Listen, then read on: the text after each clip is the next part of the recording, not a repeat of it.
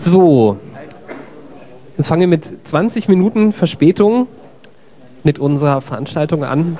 Ich kann den Titel kann ich gar nicht auswendig, aber ihr, ihr kennt ja den Inhalt. Es soll heute gehen um ein Jahr Stuttgarter Erklärung. Wir haben hier vor ähm, über einem Jahr, ähm, wann war denn das genau eigentlich? Februar, März, Januar? Januar, glaube ich, ne? Ähm, saßen wir ein Stockwerk über diesem Stockwerk hier zusammen, ähm, verschiedenste Personen, und wir haben überlegt, wie kann man die Behandlung von ähm, in Anführungsstrichen, ich sage jetzt mal Anführungsstriche dazu, Transsexualität und Intersexualität ähm, so gestalten, dass wir von einer geschlechtlichen Deutung wegkommen, dahin, dass die Behandlung irgendwann so wird, dass Menschen in ihrem Wissen über sich selber ernst genommen werden. Und ich habe jetzt deswegen ähm, gerade gesagt, ähm, in Anführungszeichen, weil eine medizinische Behandlung überhaupt gar nicht mehr definieren muss, also die ethisch vertretbar ist, unserer Ansicht nach. Unserer Ansicht sage ich jetzt, ich sitze hier ja auch irgendwie nicht nur als Moderatorin, sondern auch für einen Verein, nämlich für die Aktion Transsexualität und Menschenrecht, ähm, dass eine Behandlung auch ähm, funktionieren kann, ohne dass ich ähm, Geschlecht da hineinbringe, geschlechtliche Deutung. Und dann brauche ich auch nicht mehr Transsexualität und Intersexualität dazu sagen, sondern nur noch Mensch. Und dann ist die Frage, was braucht der Mensch? Und darum sollte es eigentlich gehen in der medizinischen Behandlung. Dazu haben wir heute ein paar ähm, Menschen hier, die teilweise mitgearbeitet haben oder auch nicht, ja, aber die Erklärung ganz toll finden. Oder ähm, man muss dazu sagen, hier haben ja auch einige Leute schon unterschrieben mittlerweile. Ich glaube, es sind wie viel? Tausend noch irgendwas Personen, ähm, Unbekannte und Bekanntere. Konstantin Wecker ist dabei, zum Beispiel ein paar Bundestagsabgeordnete, die sich das durchgelesen haben und die das unterstützen. Ähm, ich sage jetzt mal nicht, welche Parteien, ja? Ihr könnt es euch sowieso denken. Ähm, ich fange jetzt einfach mal links an. Und zwar ähm, begrüße ich ganz herzlich ähm, Dr. Maria Kohl aus, ähm, wie, wie heißt der Ort? Weißenhorn. Weißenhorn. Weißenhorn. Ja, Weißenhorn, das ist in der Nähe von Neu-Ulm. Ja, also grob zwischen Ulm und Memmingen. Und ich bin auch schuld, dass es so spät losgeht. Bitte um Entschuldigung, aber die Albe ist einfach verstopft autotechnisch. Ähm, ja, zweieinhalb Stunden gebraucht jetzt mit dem Auto über die Alb. Mhm. Ähm, Frau Kohl war mit dabei bei der Entwicklung von äh, der Erklärung, sind noch einige Impulse da drin und ich glaube, äh, also wir duzen uns. Ähm, ich ähm, glaube, du bist auch die erste Unterzeichnerin, glaube ich. Ja, ja, ich habe gestaunt, aber ich bin die erste Unterzeichnerin. Ja, ähm, genau. Dann ähm, links davon, beziehungsweise rechts aus eurer Sicht, ähm, ist dann Dr. Roland Fressle, Kinder- und Jugendarzt. Und jetzt muss ich ein bisschen spickeln. Ähm, der Landesvorsitzende der Kinder- und Jugendärzte des Verbandes, äh, der dann abgekürzt heißt BVKS in Baden-Württemberg. BVKJ. Mhm. BVKJ, dann kann ich meine eigene Schrift nicht lesen, danke. Ja klar, Kinder- und Jugendärzte, was soll auch das S dann bedeuten? Ähm, genau, ist heute auch da, wird auch aus der Sicht von äh, Kindern und Jugendlichen ein bisschen was äh, dazu erzählen können. Ähm, rechts von mir Mona Werling, auch Mitautorin der Stuttgarter Erklärung. Ähm, sie ist Studierende oder Studentin ähm, an der Universität in Landau und zwar äh, Philosophie Studierende. Und Germanistik. Und Germanistik. Und das hat auch einen Grund, weil es geht ja auch um Weltanschauung. Und die Frage ist, ähm, ab welchem Punkt ist es so, dass ein Mensch ähm, anerkannt wird als das, was ein Mensch sagt über sich selber? Das ist ja ein philosophischer Gedanke, der aber da nicht unwichtig ist, weil bisher bei der Behandlung immer sehr viel, ähm, ja, diese geschlechtliche Deutung geschieht ähm, und das ja geändert werden soll. Ähm, ja, danke fürs Kommen und äh, ganz rechts außen ist nicht Barbara Bräunig, wie es auf ähm, der Veranstaltung im Internet heißt. Sie kann mich heute nicht, ähm, ist verhindert. Ähm, dafür aber dann Silvia Schröder, ist Sozialpsychologin ähm, und an dem Thema auch dran und kannst auch aus der Sicht einer Psychologin dazu was erzählen. Wir kennen uns auch, wir duzen uns auch. Ja, so, jetzt erstmal die kurze Vorstellung.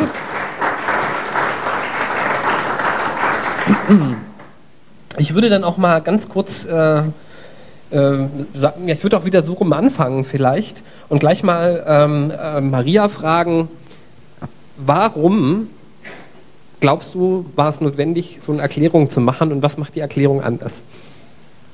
Ja, was die Erklärung anders macht, das wissen wir jetzt alle noch nicht so genau.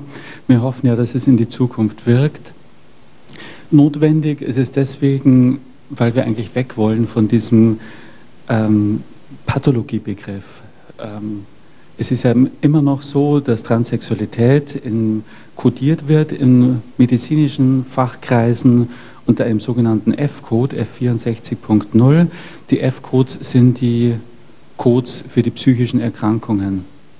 Ich denke, das war historisch vielleicht mal ganz sinnvoll, überhaupt ähm, anzufangen und zu sagen, ja, Transsexualität hat Leidenswert. In den 80er Jahren mag das sinnvoll gewesen sein, ähm, Zugang zu medizinischen Leistungen überhaupt zu bekommen.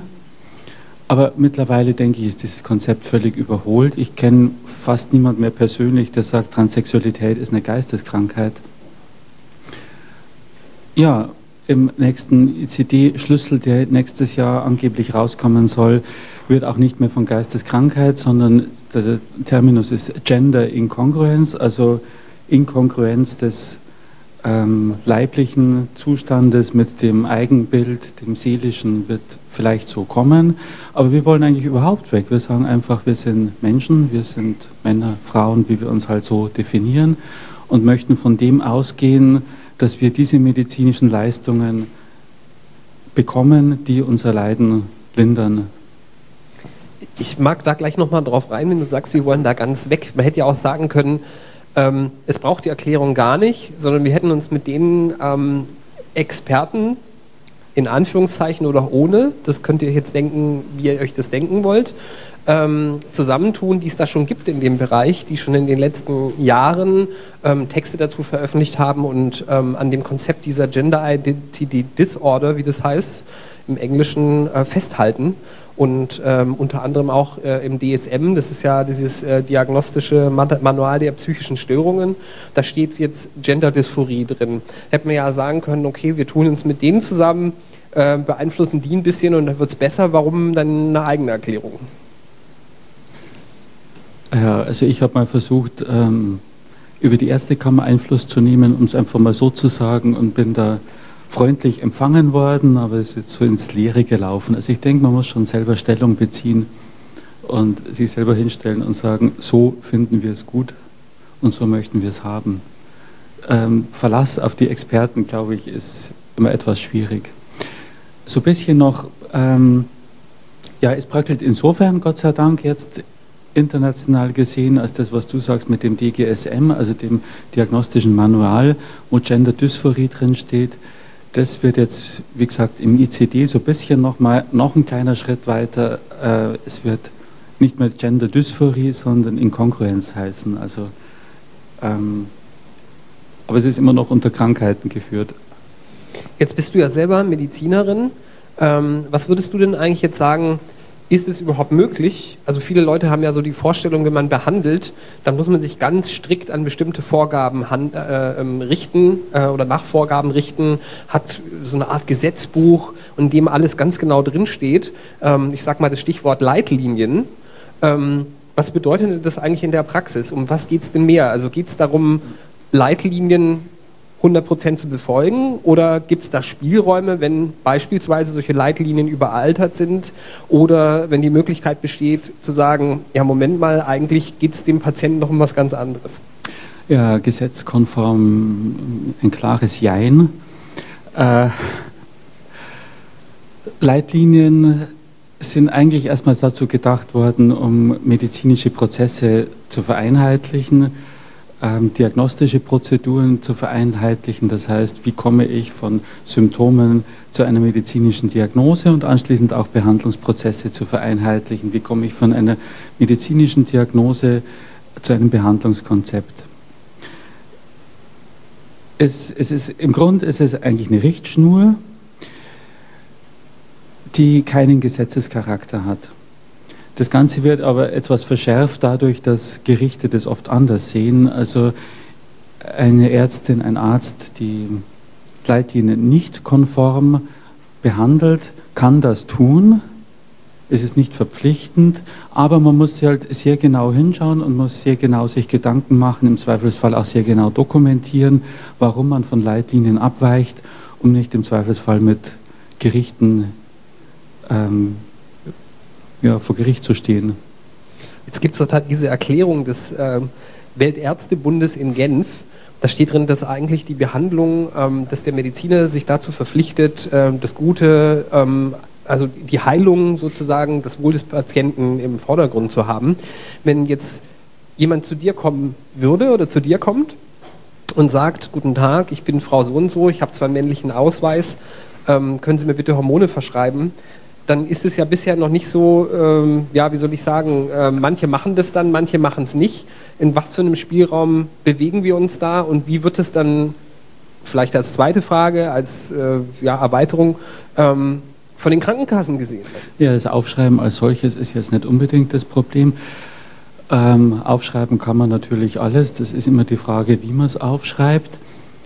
Ähm, es sind mehrere Dinge, die damit reinspielen. Die Krankenkassen müssen nicht gute oder sehr gute medizinische Versorgung bieten, die gesetzlichen Krankenkassen, sondern sie müssen ausreichende und zweckmäßige, notwendige. Also heißt eigentlich erstmal Note 4. So geht schon mal los. Also das, was Ärztebünde formulieren, was vielleicht auch mal ein Eid des Hippokrates war, den es ja eigentlich so nicht mehr gibt. Aber ja, das ist das eine, was der ärztliche Anspruch, die Kassenleistung Note 4 ist das andere. Dann äh, sind Kassen, gesetzliche, nur dazu verpflichtet, zugelassene Medikamente zu übernehmen heißt im Klartext, solange die Lage so ist, dass Transsexualität als Krankheit definiert ist, aber es hierfür keine zugelassenen Medikamente gibt, es gibt keine Zulassungsstudien, es gibt kein einziges Medikament, in dem drin steht, für transsexuelle Menschen zugelassen, ist letztlich alles, was wir aufschreiben und tun, sogenannter Off-Label-Use. Das heißt, man ist der Willkür der Krankenkassen anheimgegeben, ob die das überhaupt zahlen möchten oder nicht. Und jetzt kommt der Schlenker zurück. Die Krankenkassen haben sich ihre eigenen Regeln sozusagen gemacht. Das ist in diesem Bereich im Grunde ein ganz übles Spiel. Die Krankenkassen setzen die eigenen Regeln, weil sie wissen, es kann niemand dagegen argumentieren und definieren den Zugang zu ihren Leistungen selber. Und das führt natürlich zu diesen Dingen, ähm, Wartezeiten, Alltagstests, medizinische Untersuchungen rauf und runter, äh, zwangsweise psychotherapeutische Behandlungen, bevor ein medizinischer Dienst ähm, sagt, okay, jetzt übernehme ich mal eine gegengeschlechtliche Hormonbehandlung oder übernehme die Kosten für eine geschlechtsangleichende Operation. Das sind wir jetzt gerade mittendrin in der Realität, wie das abläuft und das war ein Haufen Zeug auf einmal. Ja. Wenn irgendwo Verständnisprobleme äh, entstehen, dann bitte jederzeit sagen, weil ja, es, ist, es ist wirklich ein bisschen verwirrend, äh, das Kassenrecht und ähm, nicht immer ganz logisch. Und ich denke, es ist hier auch nicht immer, oder? Kassenrecht und Logik ist so eine schwierige Beziehung. da war eine Frage. Ach so, du brauchst ja dann ein Mikrofon noch. Haben wir eigentlich ein Gastmikrofon? Gibt sowas? Äh, nimm doch mal das. Ich darf meins noch nicht hergeben. Ich bringe es auch zurück. Okay. Ja, ähm, danke erstmal äh, für diese Ausführungen nochmal.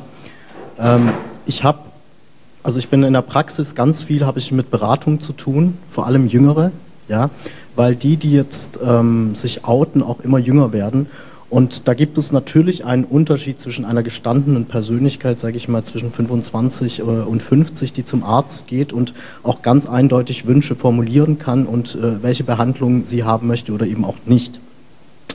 Jetzt ist aber das Problem natürlich, wenn jemand 14, 16, 18 ist, ähm, ist die Persönlichkeit vielleicht einfach noch nicht so gefestigt. Ja? Ähm, plötzlich steht man dann einem medizinischen System gegenüber, das eben auf Richtlinien, das auf Diagnoseziffern etc. aufgebaut ist. Und äh, für mich stellt sich da die Frage, Transsexualität ist keine psychische Krankheit, das wissen wir alle inzwischen, das ist ganz klar. Aber es ist eine Krankheit mit Leidenswert und Leidensdruck und der ist enorm. Das heißt, meine Frage jetzt auch auf Bezug auf den ICD, der 2018 übrigens dann rauskommt, nicht 2017. Ähm, welchen Diagnoseschlüssel wird es denn dann geben? Ja, also meine Informationen sind die, dass es nämlich einen anderen geben wird, nicht mehr F. Punkt. Ja. Äh, und die andere Sache, was Krankenkassen natürlich angeht, wir brauchen einen Diagnoseschlüssel. Ja, denn ohne Diagnoseschlüssel gibt es keine medizinische Behandlung. So. Ich kann vielleicht, solange du das Mikrofon zurückgibst, ich habe den da tatsächlich, den ICD 2018 Gender Inkongruenz. Ich habe ihn ausgedruckt. Ja, ich habe auch sowas ausgedruckt. Warte mal, dann kann ich es mal vielleicht mal vorlesen. Gender Incongruence of Ad Adolescence and Adulthood. Und ich habe ihn halt auf Englisch. Und im Prinzip, also es steht fast das gleiche drin wie vorher. Das ist das Interessante daran, es heißt nur anders. Und es wird sogar bei Kindern, und da kommen wir ja auch gleich hin, tatsächlich immer noch, äh, also die, das, das, was man früher auch schon drin hatte, im DSM drin stehen, nämlich äh, wie man das erkennen kann. Ähm, da geht es um Spielzeug, ähm, um äh, Bevorzugung von Aktivitäten, die anscheinend geschlechtsspezifisch oder unspezifisch dann ähm, benannt werden, mit äh, Spielkameraden, die ähm, dann entweder, äh, also wenn sozusagen das falsche Geschlecht sozusagen dein, äh, wenn du mit denen lieber zusammen bist in der Kindheit, dann kann es schon sein, dass du so eine Gender Incongruence of Childhood hast. Das ist im Prinzip, das ändert sich nicht viel, wird aber tatsächlich, so wie du gerade gesagt hast, ähm, weil ich mich auch ein bisschen informiert habe, vorher nicht mehr als psychische Störung gefasst, aber unter Sexual Health, also unter ähm, sexueller Gesundheit oder geschlechtlicher Gesundheit, aber der Inhalt selber ändert sich kaum. Aber ich frage trotzdem nochmal, Maria, meinst du, es hat sich da viel geändert oder ist es vielleicht wichtig, da dann ähm, nochmal äh, nicht zu vergessen, dass wir eigentlich was anderes wollten im, ja, im Januar? Also, ne? In der Tat wollten wir eigentlich was anderes und das ist ja auch gleich wieder die Antwort auf die Frage, brauchen wir einen ICD-Code Transsexualität, um medizinische Leistung zu begründen? Und da bin ich vielleicht ein bisschen radikal und denke mir, nein. Äh, ich stehe eigentlich auf dem Standpunkt, jede Frau mit Östrogenmangel muss Östrogene bekommen. Und es sollte eigentlich kein Unterschied sein, ob eine Frau einen Östrogenmangel hat und ähm, einen XX-Chromosomensatz hat oder einen XY-Chromosomensatz. Oder XX und XY. Ja, oder es gibt dann auch verschiedene Varianten.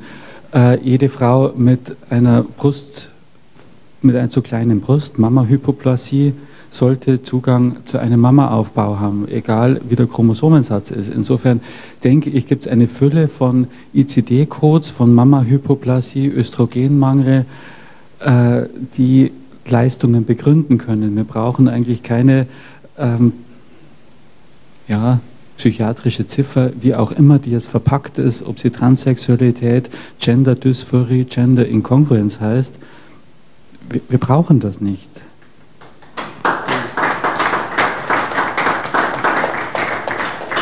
Wir haben ja gerade ein bisschen was schon gehört über Kinder und jetzt würde ich gerne den. Äh, achso, da kommt noch eine Frage.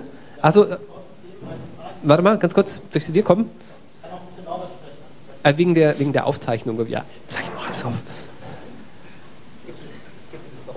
So, ja, ich muss jetzt leider sagen, dass ihr meine Frage immer noch nicht beantwortet habt. Und meine Frage lautet, wie wird denn die zukünftige Ziffer sein? Sie wird nicht unter F sein, das weiß ich. Ja? Welche Ziffer wird denn es denn sein? Denn wir brauchen eine Diagnoseziffer für unser System. Unser Krankenkassensystem funktioniert leider so. Ja? Und dann möchte ich auch noch anmerken, nochmal zurück auf das, was ich am Anfang gesagt habe. Sehr viele Jüngere, die im Outing-Prozess sind, sind noch nicht so gestanden, dass sie sich mit diesen Thematiken so auseinandersetzen können, dass sie sich hinstellen und sagen, ich bin ein Mann oder ich bin eine Frau mit gegengeschlechtlichen äh, Merkmalen, ich brauche diese und diese Behandlung alle, wie wir hier sitzen, haben wir den Transitionsprozess schon hinter uns. Wir haben eine andere Perspektive, die wir hier einnehmen. Und da möchte ich bitte auch einen Lösungsansatz dafür haben, denn nicht jeder hat die Persönlichkeit und das Selbstbewusstsein, zum Arzt zu gehen, sei es der Hausarzt, der Endokrinologe etc., und das einzufordern, was sein oder ihr gutes Recht ist. Ja? Da, da vielleicht nochmal drauf eingehen. Danke. Ähm, ja, also mit Kindern, ich finde es rasend schwierig, um es einfach mal so zu sagen. Das ist, ähm, also ich habe mich ganz wenig, ich denke, das ist jetzt jemand, der sich sehr, sehr, sehr viel mehr mit Kindern und Jugendlichen befasst. Und ich kenne Kinder, die phasenweise in anderen Geschlechterrollen leben und dann wieder zurückkehren in eine andere Geschlechterrolle und ich kenne transsexuelle Kinder. Ähm, also das zu beurteilen, in welchem Alter welche medizinischen Maßnahmen sinnvoll sind oder wo man sagt, vielleicht doch noch warten und da fühle ich mich nicht so arg kompetent. Aber nochmal, also ich finde es zweitrangig, ähm, welche Ziffer, also ich habe hier, das ist vielleicht auch schon überaltet, ich habe hier ICD-11 Beta Draft und da ist es unter 05 irgendwas, SA7 irgendwie beziffert diese Gender, aber es ist ja egal. Ich bin der Überzeugung, wir brauchen es nicht. Ich, hab, ich bin eine Frau mit Östrogenmangel, ich möchte bitte Östrogen bekommen, wie andere Frauen mit Östrogenmangel auch.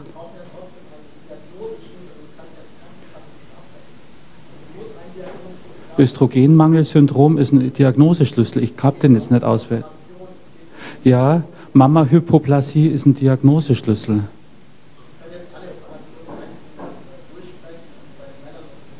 Aber warum brauchen wir einen Überbegriff? Ich verstehe es nicht.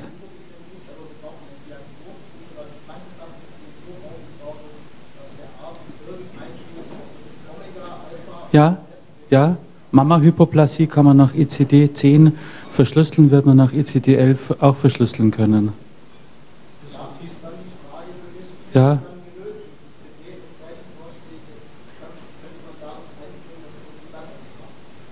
Das ist unser Vorschlag, dass eine Frau eine Frau ist, ein Mann ein Mann ist, egal vom, mit welchem Chromosomensatz.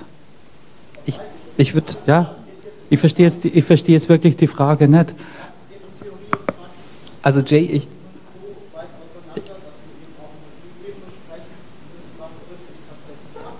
Jay, ich würde ganz kurz dazwischen gehen, weil ich äh, vielleicht mal zusammenfassen, ähm, dass die Idee tatsächlich die ist. Wir haben Diagnosen, da gibt es ganz viele und ich glaube, dass Menschen in, in Individuen sind und unterschiedliche Bedürfnisse haben. Also es gibt Menschen, die haben einen stärkeren Bartwuchs und sind Frau und hätten den ganz gerne nicht, den Bart.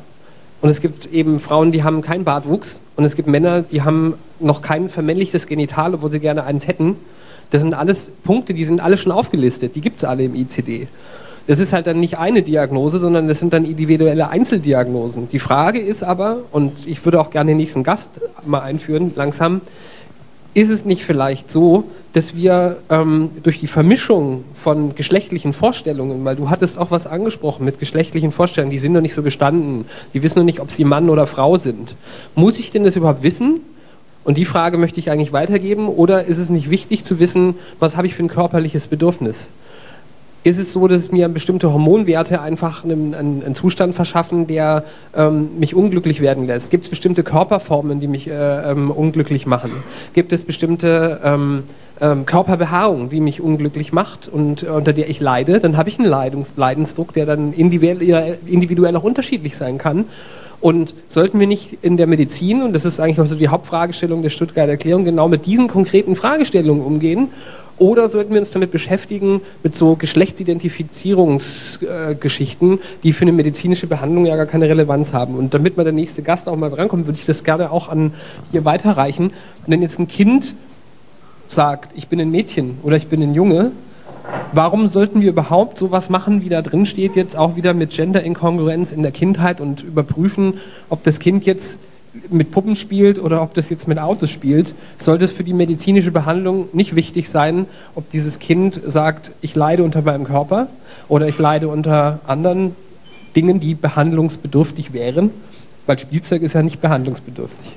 Nee, aber ich meine, das, was da drin steht, kommt mir so ein bisschen anachronistisch vor. Ich bin jetzt kein Experte auf dem Gebiet. Ich bin basal niedergelassener Kinder- und Jugendarzt in Freiburg äh, bin seit 20 Jahren niedergelassen und wir haben halt Menschen, die zu uns kommen mit verschiedenen Fragestellungen und die gehen wir individuell an. So pauschal äh, gibt es da bei uns eigentlich nichts. Ne? Äh, bei Kindern ist es immer so, das Wohl des Kindes ist uns am nächsten. Äh, die Kinder haben Eltern. Das Elternwohl steht im Grundgesetz sehr hoch und wir haben manchmal eine Diskrepanz zwischen dem, was Elternwohl ist und das, was Kinderwohl ist. Aber nicht jetzt in diesem speziellen Thema, in allen Themen Es gibt Kinder, die wollen geimpft werden, die Eltern wollen es nicht, andere wollen nicht geimpft werden, die Eltern wollen es, eine wollen die Operation nicht. Und wir sind mittlerweile dazu übergegangen, halt viel mit den Kindern und Jugendlichen zu reden und zu gucken, was die wollen.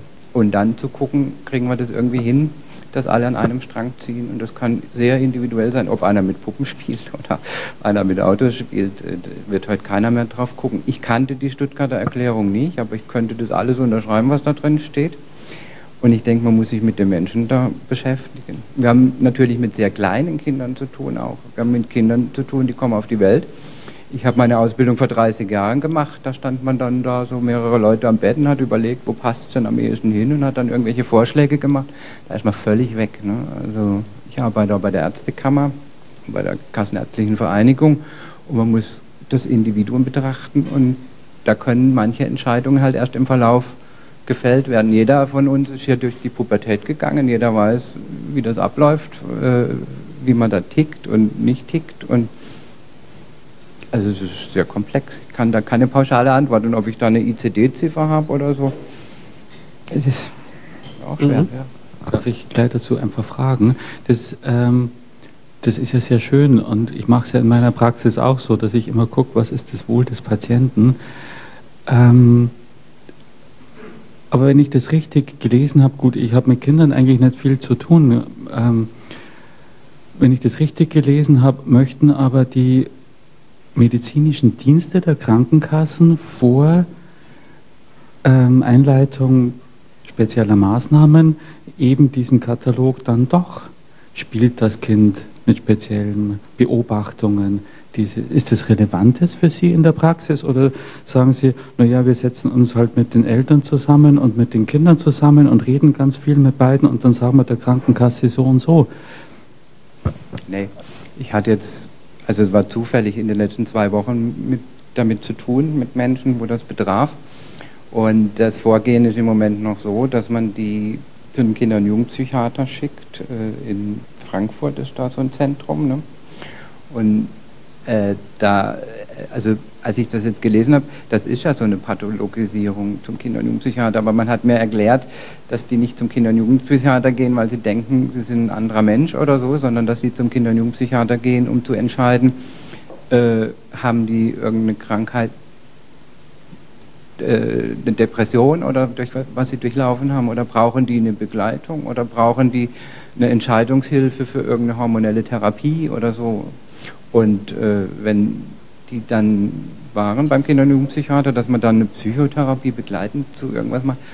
Also wenn das nicht notwendig ist, sehe ich auch nicht notwendig, aber ich bin da keine Kapazität. Also ich bin, wie gesagt, ich bin ein Pädiater an der Front äh, und habe mit dem Thema damit zu tun. Aber Sie haben mir erzählt im Vorfeld, Sie sind ja auch Endokrinologe oder haben das gelernt. Ähm, normalerweise müsste man doch jedem Endokrinologen zutrauen, auch bei Kindern kommt ein Kind zum Endokrinologen und sagt, ähm, ich möchte da bitte behandelt werden, dass äh, bestimmte äh, Veränderungen an meines Körpers stattfinden. Da muss doch auch ein Endokrinologe feststellen können, egal wer der Endokrinologe ist, das hat er ja gelernt irgendwann, ob das Medikament, das dann verschrieben wird, ob das dann dem Kind gut tut, also dem kleinen Patienten dann gut tut oder nicht. Das müsste doch eigentlich feststellbar sein, weil sonst, wenn ich es nicht feststelle, dann habe ich ja ein Problem. Dann dürfte ich ja gar keine Medikamente verschreiben. Ja, aber das ist nicht mit jedem Endokrinologen so. Also äh, ich habe die Ausbildung gemacht zum Endokrinologen und Diabetologen. Ich hatte meine Praxis in Bad Säckingen, da gab es keinen Diabetologen und ich habe alle Diabetiker betreut. Seit ich in Freiburg bin, seit zehn Jahren betreue ich keinen Diabetiker mehr, weil da gibt es darauf spezialisierte Unikliniken und sonst wie ganz viele niedergelassene. Und wenn ich jetzt alle Schaltjahre mal hormonell in den, in den Prozess eingreifen sollte während der Pubertät, das könnte ich nicht. Das müssen spezialisierte Endokrinologen sein, glaube ich. Und das wäre ich nicht. Ich weiß, also mit den Hormonen ist nicht so, äh, so wahnsinnig kompliziert, aber die Auswirkungen der Hormone sind halt wahnsinnig komplex. Ah, Wenn man, äh, sind die komplex? Ja, ich meine, ich kann ja mit den Hormonen viel anstellen die Auswirkungen. würde man es nicht merken? Das ist nochmal die Frage. Also das habe ich mich bei allem immer, äh, mir immer so überlegt, man müsste doch eigentlich, das geht ja nicht von heute auf morgen. Also das wäre zwar schön, ich glaube viele transsexuelle Menschen wünschen sich das, dass man am nächsten Morgen aufwacht und schnipp und alles ist in Ordnung. Aber so Prozesse dauern ja unheimlich lang. Genau, aber der Prozess zum Beispiel, ist man sich sicher, dass man eine hormonelle Therapie möchte, den kann man ja nicht fünf Jahre aufschieben, wenn man jetzt zehn Jahre alt ist. Das heißt, man muss dann erstmal entscheiden, stoppt man die Pubertät oder hält, pausiert man die mal. wenn man dann die Entscheidung getroffen hat, in welche Richtung man gehen möchte, macht man das, dann, dann geht man in diese Richtung. Aber das sind Zeitabfolgen, die da ablaufen. Äh, es ist nicht ein Schalter, der, den man da so hin und her switchen kann, aber also man kann hormonell halt äh, sehr, sehr, viel machen. Ne? Ich habe äh, vor kurzem das im Fernsehen einen Bericht gesehen von eineigen weiblichen Zwillingen. Und äh, der eine Zwilling war dann äh, mit im Alter von 40 ein Mann und war heterosexuell und die Frau war lesbisch und war eine Frau. Also das, ich speziell bin da nicht der Fachmann dafür. Ne? Mhm. Ja, Entschuldigung, ich will jetzt nicht hier die Diskussion zwischen uns, aber nur weil es mir so aufgefallen ist und das, ich sage es halt, das ist eine sehr persönliche Lebensgeschichte von mir. Ähm, manche wissen das, der Kreis ist ja hier auch klein. Ich habe einen Bruder, der ist Psychiater, der ist acht Jahre älter als ich und es hat sich dann herausgestellt, was ich lange nicht wusste, dass er in den 80er Jahren vor geschlechtsangleichenden Operationen Gutachten geschrieben hat. Und nachdem er mit, ich ihm gesagt habe, hör mal, du hast eine Schwester, hat er zu mir gesagt, bist du schon beim Psychiater gewesen, um die Diagnose stellen zu lassen? Es fällt mir einfach dazu ein, das ist meine persönliche Lebensgeschichte, weil Sie sagen, äh, die Kinder gehen halt jetzt alle nach, Frank nach Frankfurt zum Kinderpsychiater. Ich halte es einfach für falsch. Es, ich kenne keine psychiatrische Erkrankung. Ja, es mag vielleicht Schizophrenien geben, ganz hier und da, aber die fallen auch sonst auf, die Schizophrenien. Aber ich kenne keine psychiatrische Erkrankung, die eine Differentialdiagnose zur Transsexualität wäre. Und ich hatte ernsthafte Auseinandersetzungen, die zum Bruch mit meinem Bruder geführt haben, über die Frage, kann ich selber definieren, ich bin jetzt seine Schwester, ja oder nein? Ich möchte vielleicht die Frage noch ergänzen oder äh, wenn du sagst, ähm, dass du nicht möchtest, dass jeder jetzt irgendwie so einen kleinen Privatdisput führt hier. Ähm, aber das ist ja eine grundsätzliche Frage. Also ab wann ähm, ist ein Mensch, der in Behandlung ist, in der Lage, ähm, sich zu äußern zu der Qualität der Behandlung oder dazu überhaupt zu äußern, ähm, ob die Behandlung gut ist oder ob sie nicht gut ist. Und ich bin der Ansicht, also das ist jetzt auch, ich bringe mal meine Meinung rein, ich glaube, das kann jeder Mensch. Also äh, bei Hormonen sowieso, weil das wie gesagt lange Prozesse sind. Was anderes ist es vielleicht bei Operationen. Ähm, da kann man nochmal fragen und kann sagen, okay, sollte man sich vielleicht nochmal vorher beraten lassen, was das bedeutet, um Menschen vor Schnellschüssen ähm, äh, zu schützen. Aber gerade im Kindesalter, ähm, wenn es ähm, um eben so längere Prozesse geht, ähm, dann müsste ich ja davon ausgehen, ich kann beobachten und kann zuschauen und sehe doch dann eigentlich, ob das Kind dann sagt, das tut mir jetzt gut oder das tut mir nicht gut, unabhängig der Frage von Geschlecht. Und das ist die Frage, die ich jetzt eigentlich auch noch stellen möchte.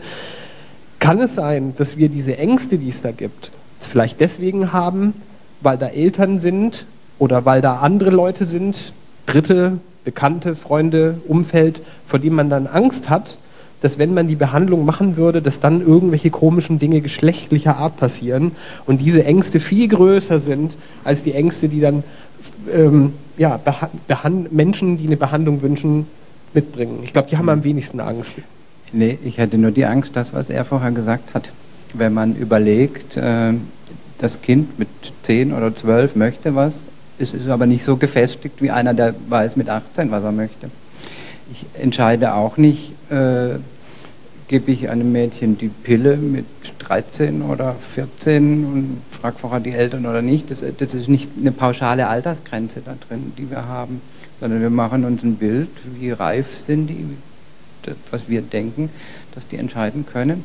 Nur, äh, also das mit dem zum Psychiater gehen, also wenn es nach mir ging, bräuchte man das nicht. Man müsste zu einem Spezialisten gehen. Also es muss aber doch kein Psychiater gehen, aber einer, der einen beraten kann in diesem Gebiet. Das wären zum Beispiel so, so Leute wie hier überall sitzen, hochkompetent. Der braucht keinen Psychiater. Nur es kann ja sein, dass er noch irgendwas hat und dann einen braucht, aber das hat jeder andere Mensch auch. Ne? Also ich, ich bräuchte es nicht. Nur das Vorgehen im Moment ist es so. Aber wenn man dann eine andere Lösung hat, nur mit 10, 12, wenn jetzt jemand vor mir sitzt, zu sagen, wir machen das, ich persönlich könnte es nicht. Ähm, wir haben in den letzten Jahren unabhängig von der Stuttgarter Erklärung Obwohl, vielleicht ist es gar nicht so unabhängig. Vielleicht sind es ja auch Auswirkungen davon, von bestimmten menschenrechtlichen Prozessen und Berichten, die geschrieben werden, ja schon eine Veränderung ähm, in der medizinischen Behandlung. Sonst gäbe es die wahrscheinlich gar nicht. Wenn immer wieder mal Menschen sagen würden, hey, Moment mal, was läuft denn da eigentlich? Das müsste doch anders gehen. Ähm, das sagen mittlerweile Menschen, die früher ganz, ganz äh, konservative Dinge gesagt haben, mittlerweile, äh, ja, es muss sich ändern und äh, man muss mehr für die Menschen machen. Also es gibt, gibt ja schon so eine Veränderung ähm, ähm, auch in dem, sagen wir mal, offiziellen Medizinbereich, wobei ich würde auch nicht sagen, das, was wir machen, ist inoffiziell, sondern sagen wir mal, in diesem Expertenbereich eher, wobei die Frage ist, wer ist Experte? Ähm, und ich möchte langsam überleiten irgendwie auf Mona. Ähm, es ist aber trotzdem so, dass diese offiziellen Papiere, die man dann noch lesen kann, und da auch wieder offiziell die offiziellen derjenigen, die früher von Geschlechtsidentitätsstörungen gesprochen haben, dass auch die noch nicht so ganz davon lassen können, ähm, diese Genderidentität als Behandlungsgegenstand zu wählen. Und wir haben es mal versucht, in dieser Erklärung genau das draußen zu lassen, weil Genderidentität ja keine Krankheit ist, sondern es eigentlich viel besser wäre, was ich vorhin schon gesagt habe, ähm, wenn man mal schauen würde, irgendwie, was ist denn das konkrete Problem? Und die Geschlechtsidentität zu behandeln, ist ja Unsinn, sondern es sollte eigentlich um die konkreten Dinge gehen. Ähm, glaubst du, es ist auch eine eine Sichtweise über Geschlecht allgemein, ähm, die wir durchmachen müssen. Also angefangen von ähm, Medizinern, die ein Neugeborenes sehen und dann sagen, ah, okay, da ist ja dann das und das Genital, das ist jetzt ein Junge und das ist ein Mädchen, dass man da einfach mal eine gesellschaftliche Debatte anstößt und fragt, kann denn das auch sein, dass es da Ausnahmen gibt? Wie siehst du das? Also, da ich ja tatsächlich mich dazu durchgerungen habe, bei der Stuttgarter Erklärung dann da zu sein und äh, meinen Input dann doch versucht habe zu geben. Ich glaube, letzten Endes kann man ein Geschlecht nur zurückführen auf die Person, die äußert, was sie für ein Geschlecht sie hat. Derzeit ist es gesellschaftlich noch nicht angekommen, aber das sehe ich eben bei grundsätzlich einigen Dingen, die wir zwar so formuliert haben, wie wir das gerne hätten, ähm, die so nicht angekommen sind. So habe ich auch vorhin die Frage verstanden, ähm, wenn ein Kind, dem ein Geschlecht zugewiesen wurde, auf Papier, also jetzt nicht durch soziale Rolle, das kommt natürlich dann damit auch hinzu, aber dem ein Kind auf einem amtlichen Papier ein Geschlecht zugewiesen wurde. Wer möchte, mag den Satz jetzt entwehren. Ähm, dann, äh, und dieses Kind äußert äh, irgendwann, ach, das ist aber nicht mein Geschlecht, ich bin eigentlich dieses oder jenes dann setzt bei uns eine komplette Überforderung der Gesellschaft ein noch. Ähm, und ich glaube, das ist der Punkt, an dem für mich die Stuttgarter Erklärung ansetzt. Äh, es soll nicht mehr zu Überforderung kommen, es soll nicht mehr zu Panik kommen, oh mein Gott, mit diesem Kind ist irgendwas nicht in Ordnung oder dieses Kind ist verrückt oder dieses Kind ähm, hat ganz komische Ideen, sondern es soll an den Punkt, irgendwann soll es zu dem Punkt kommen, dass diesem, dieses Kind sagen kann, okay, du Mama, ähm, du sagst die ganze Zeit diesen Namen zu mir, du sagst, äh, ich bin das und das, aber irgendwie bin ich das nicht.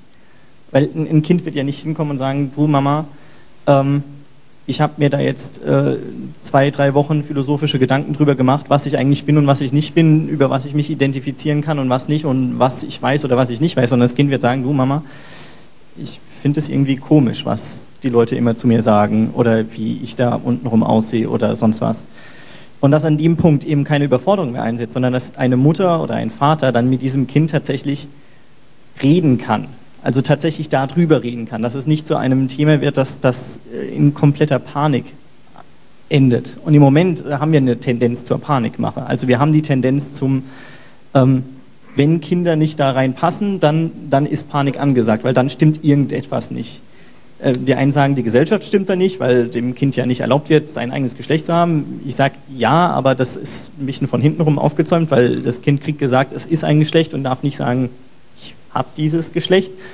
Ähm, aber es, äh, es wird extrem viel, ich sage jetzt mal, instrumentalisiert mit dieser Vorstellung von Geschlecht, von Angeborenheit, von Natürlichkeit oder sonst irgendwas. Also gerade wenn ich jetzt von Natürlichkeit rede, wird hier bei einigen Leuten eine Alarmglocke angehen, was denn jetzt Natürlichkeit sein soll. Ähm, letzten Endes haben wir jetzt hier gerade noch ein anderes Buch äh, hier liegen von Tina. So, ähm, ja. Wenn es um Geschlecht geht, äh, gibt es so unglaublich viele Möglichkeiten, dass es natürlich Man kann das so definieren, man kann das Hirn untersuchen, man kann das Kind zum Psychiater schicken oder sonst irgendwas. Letzten Endes wird das Kind aber irgendwann schon sagen können, was es möchte und was es nicht möchte. Da wollte ich jetzt gerade nochmal darauf eingehen. Du hast doch gesagt, das Reden können. Ähm, jetzt kann ich ja ein bisschen aus Erfahrung von Menschenrechtsarbeit der letzten Jahre auch mal berichten. Das Reden können ist immer das Hauptproblem eigentlich. Weil ähm, festzustellen ist, dass wenn Menschen sich äußern zu ihrem Geschlecht, dass wir dann immer damit konfrontiert sind mit den Normen, den geschlechtlichen Normen, die in einer Gesellschaft existieren. Ja. Und ähm, allein schon bei der Sache, wenn ein Mensch äußert, ich bin eine Frau, ähm, dann fängt plötzlich die Interpretation an, wenn dieser Mensch nicht von vornherein schon irgendwann als Frau mal definiert gewesen ist, weil dann wird immer gesagt, aha, das ist ein Mann, der sich wie eine Frau fühlt. Anstatt ähm, in dem Augenblick den Schritt weiter zu gehen und zu überlegen, ob das denn die, die Selbstaussage dieses Menschen tatsächlich wirklich sein kann. Und ähm, da spielen dann Normen rein, ähm, gesellschaftliche Vorstellungen von Geschlecht, die ähm, wieder meine persönliche Meinung, aber ich kann, glaube ich, da auch für unseren Verein sprechen, weil wir da ähnliche Sachen schon veröffentlicht haben, ähm, die immer wieder bei der medizinischen Behandlung genau die Probleme, also zu Problemen werden. Also diese Deutung von Geschlecht basierend auf geschlechtlichen Vorstellungen. Und ähm, da wird dann aus einer Aussage eines Menschen über sein Geschlecht plötzlich eine psychische Störung, weil man sich nicht vorstellen kann, dass ein Mädchen, das sich zu sich äußert, ich bin ein Mädchen, wirklich ein Mädchen ist, sondern dann wird dann aufgrund der Vorstellung über Geschlecht, die wir in unserer Gesellschaft haben, das immer ein Junge sein, ich hoffe, das ändert sich irgendwann, aber ein Junge sein, der sich wie ein Mädchen fühlt, das wird dann zur psychischen Störung erklärt, das wird dann die Behandlung, anstatt irgendwie zu überlegen, was, was ist denn das konkrete Problem? Und da ist die Frage, haben da nicht eher diejenigen, die diese Normen im Kopf haben, ein Problem? Ähm, also ähnlich wie das bei Homosexualität mal gewesen ist, da gab es ja auch irgendwie diesen berühmten Satz, äh, der mir jetzt nur äh, nicht hundertprozentig einfällt, äh, nicht die Gesellschaft, wie war das jetzt, Rosa von Braunheim, nicht der Homosexuelle ist pervers, sondern die Gesellschaft, in der er lebt oder so, oder die Situation. Genau. Und ähm, da kann man eine ähnliche Frage stellen. Ähm, ist es nicht einfach so, dass ein Mediziner, der ein Neugeborenes sieht, das betrifft auch die anderen Bereiche, ja, die wir unter Intersexualität kennen, das ist genau dieselbe Fragestellung, ähm, wird man auch in der Erklärung überhaupt kein einziges Wort zu finden. Da steht nichts von Transsexualität oder Intersexualität, ich glaube in der Einleitung ganz kurz, beim Rest nicht. Ähm, muss denn das sein, dass man bei der Geburt äh, der Mediziner dann sagt, das ist das und das Geschlecht oder sollte einfach sagen, das Kind ist gesund? Ne? Ah, ich würde trotzdem Sie, Sie, schütteln den Kopf, aber wie siehst du das jetzt, Mona? Äh, ich, ich sehe dafür jetzt, also ich sehe dafür keinen direkten Grund. Also es, es gibt viele Dinge, die, ich sage jetzt mal, da, da, spreche ich jetzt aus meiner Lebenserfahrung, wo ich einfach nicht festgestellt habe, was der Grund ist, dass man dafür medizinisch gesehen ein Mann oder eine Frau sein muss. Also das meine ich mit der Definition bei der Geburt, die, die dann äh, problematisch sein könnte. Ähm, letzten Endes ist für mich die Definition bei Geburt vor allem, äh, wir haben ein amtliches Dokument, da muss es drinstehen. Das ergibt für mich eigentlich keinen Sinn. Also ein Geschlechtseintrag auf einem Stück Papier ist, also jetzt mal von rechtlicher Seite her, für mich vollkommen, ja, man, man, wir können jetzt auch bei jedem braunhaarigen Menschen oder blauäugigen Menschen ein Häkchen setzen, Augen blau. Ähm, man kann einen Mensch über unglaublich viele Dinge definieren, die man von außen sieht. Aber gerade bei dem Thema Geschlecht haben wir jetzt halt, wir, die wir hier sitzen, eine ganz klare Vorstellung davon, warum es ein Problem sein kann, wenn man von außen ein Geschlecht zuschreibt. Aus medizinischen Gründen wie auch aus rechtlichen Gründen. Ähm, ein Mediziner kann nur, wie soll ich sagen, eine Häufigkeitswahrscheinlichkeit als Normalität definieren. Zumindest ist es meine Vorstellung davon. Vielleicht bin ich da auch vollkommen an jeder medizinischen Theorie vorbei. Aber der Punkt ist, eine medizinische Norm, was Geschlecht angeht, ist, ist für mich ein, ein unglaublich schwieriges Feld. Weil an dem Punkt, wo ein Mensch ja eben sagt, das ist mein Geschlecht, fällt die medizinische Definition von vorher in sich zusammen, zu großen Teilen. Ist das ähm, so? Ist das wirklich? Ich frage das jetzt einfach mal. Fällt die medizinische Definition in sich zusammen oder fällt sie es nicht? Oder zeigt sie erst dadurch, was es wirklich gibt? Also die klassische Definition vielleicht schon, ja, äh, dass das man Italien festmacht. Ja? Aber das aber meine ich mit der Definition. Also die Definition, die diese Menschen angetragen wurde. Also wie der Mensch von außen definiert wurde, nicht wie der Mensch sich selbst definiert hat. Weil ein Mensch kann sich bei Geburt ja schlecht selbst definieren. Also das ist ja, was man auch mit sprechen können äh, umschreiben könnte. Aber wenn ein Mensch sprechen kann und dann eine Aussage trifft, dann wie soll ich sagen, wir, wir haben ja hier, wie soll ich sagen, theoretisch Zahlen, dass es in den seltensten Fällen widerspricht es dem, was bei der Geburt tatsächlich geäußert wurde. Aber wenn es widerspricht, dann ist das eben der schwarze Schwan, sage ich jetzt mal. Also der schwarze Schwan, von dem man nicht wusste, dass er existiert. Und an dem Punkt, wo er existiert, fällt eben dieses ganze Kartenhaus von, das ist männlich, das ist weiblich in sich zusammen. Ja, aber braucht es nicht auch vielleicht? Sind wir nicht an einem gesellschaftlichen Punkt, wo solche Sachen vielleicht, ganz kurz noch, äh, ganz, ähm, ähm, notwendig sind. Also wir haben, wenn wir uns in der Geschichte der Homosexualität, äh, die mal uns angucken, in welchem Zeitpunkt war das so, äh, wann gab es eine Gay Pride Movement? Und äh, wenn wir uns die Geschichte betrachten, waren das ähm, zeitgleich gab es andere Dinge, die in der Gesellschaft passiert sind.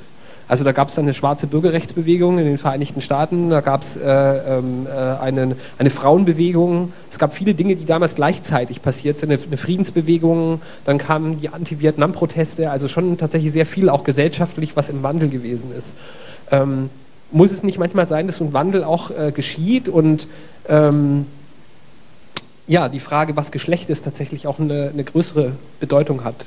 Bedeutet es nicht, Menschen zuzuhören und äh, einfach zu fragen, wer bist du eigentlich? Also ich denke da in Brücken, Migration ist halt auch sowas. Also wer bist du? Bist du deutsch oder bist du nicht deutsch? Woran will man es festmachen? Das sind ja ganz ähnliche Fragestellungen. Ähm, die, äh, wir haben gestern ja so ein schreckliches, äh, äh, ähm, einen schrecklichen Amoklauf gehabt. Ich weiß nicht, ob ihr den, äh, das Video gesehen habt zu dem Amoklauf in München. Da hat äh, der Täter sich geäußert vorher und hat gesagt, ich bin Deutscher.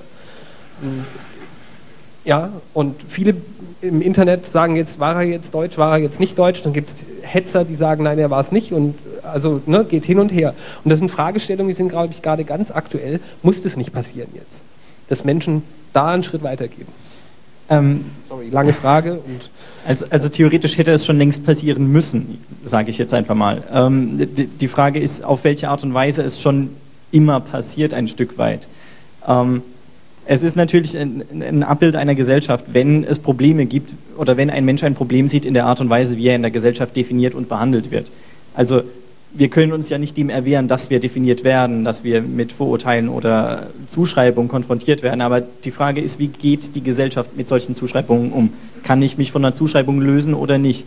Und wenn eine Gesellschaft mir verbietet, mich von einer Zuschreibung zu lösen, wie zum Beispiel mir gegenüber jemand sagen würde, ja, aber eigentlich bist du ein Mann, dann ist das für mich ein gesellschaftliches Problem, klar. Und dann sehe ich auch da natürlich eine Notwendigkeit zu sagen, Moment, also wir zäumen jetzt mal das Pferd nicht so rum auf, sondern wir fangen ganz am Anfang an. Und der Anfang, den setze ich, den setze nicht du. Also das ist, das ist ja eben dies, die, dieses Gegenüberdenken, dieses Miteinander und Gegeneinanderdenken. Ähm, wenn ich mit jemandem rede, dann, dann eröffne ich ja, wie soll ich sagen, jetzt eine Sphäre, wo ich auch sagen dürfte, was ich bin. Und dann müsste der Mensch mir gegenüber das akzeptieren.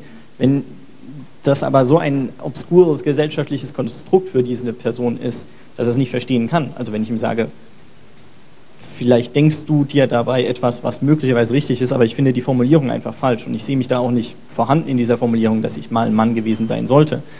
Ähm, dann ist das für mich tatsächlich ein Problem, das tatsächlich angegangen werden muss in der Gesellschaft. Und du hast ja gesagt, es fängt äh, mit der Selbstaussage an, also ein emanzipativer Schritt ist das ja. ja ne? Für mich ist es Emanzipation. Für mich ist es auch Emanzipation von einigen Dingen, die vielleicht, wie soll ich das jetzt, äh, mir, mir liegen jetzt ganz blöde Worte im Mund, aber die vielleicht nicht immer zu 100% schlecht waren. Sagen wir es so. Es mag Menschen gegeben haben, denen das sehr geholfen hat und das braucht man auch, glaube ich, nicht leugnen. Aber äh, Emanzipation ist der Punkt zu sagen, das mag ja alles sein, aber an diesem Punkt will ich das auch nicht mehr so mit mir machen lassen, sage ich jetzt mal. An diesem Punkt möchte ich für mich selbst stehen, an diesem Punkt möchte ich von mir selbst reden und dann möchte ich nicht mehr irgendwelche Zuschreibungen erfüllen, damit es mir besser geht.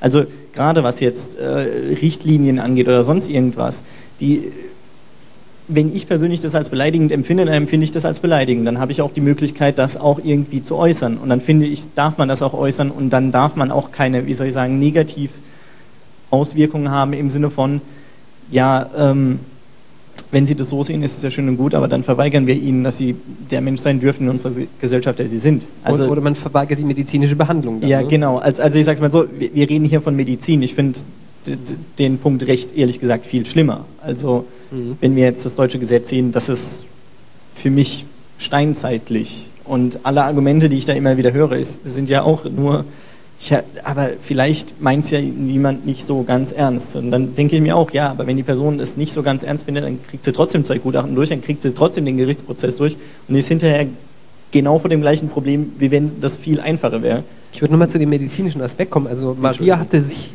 gemeldet zwischendurch. Ähm, ich wollte es nur kurz, weil ich drüber gestolpert bin über Geburt und Zuschreibung bei Geburt. Und da kamen wir Mediziner. Ich glaube, uns beiden wäre es völlig egal, ob in einer Geburtsurkunde männlich, weiblich, gar nichts, beides, sonst was drinsteht. Hätten wir überhaupt kein Problem es mache ich was Unwissenschaftliches und es ist wirklich eine ganz, ganz persönliche Geschichte wieder.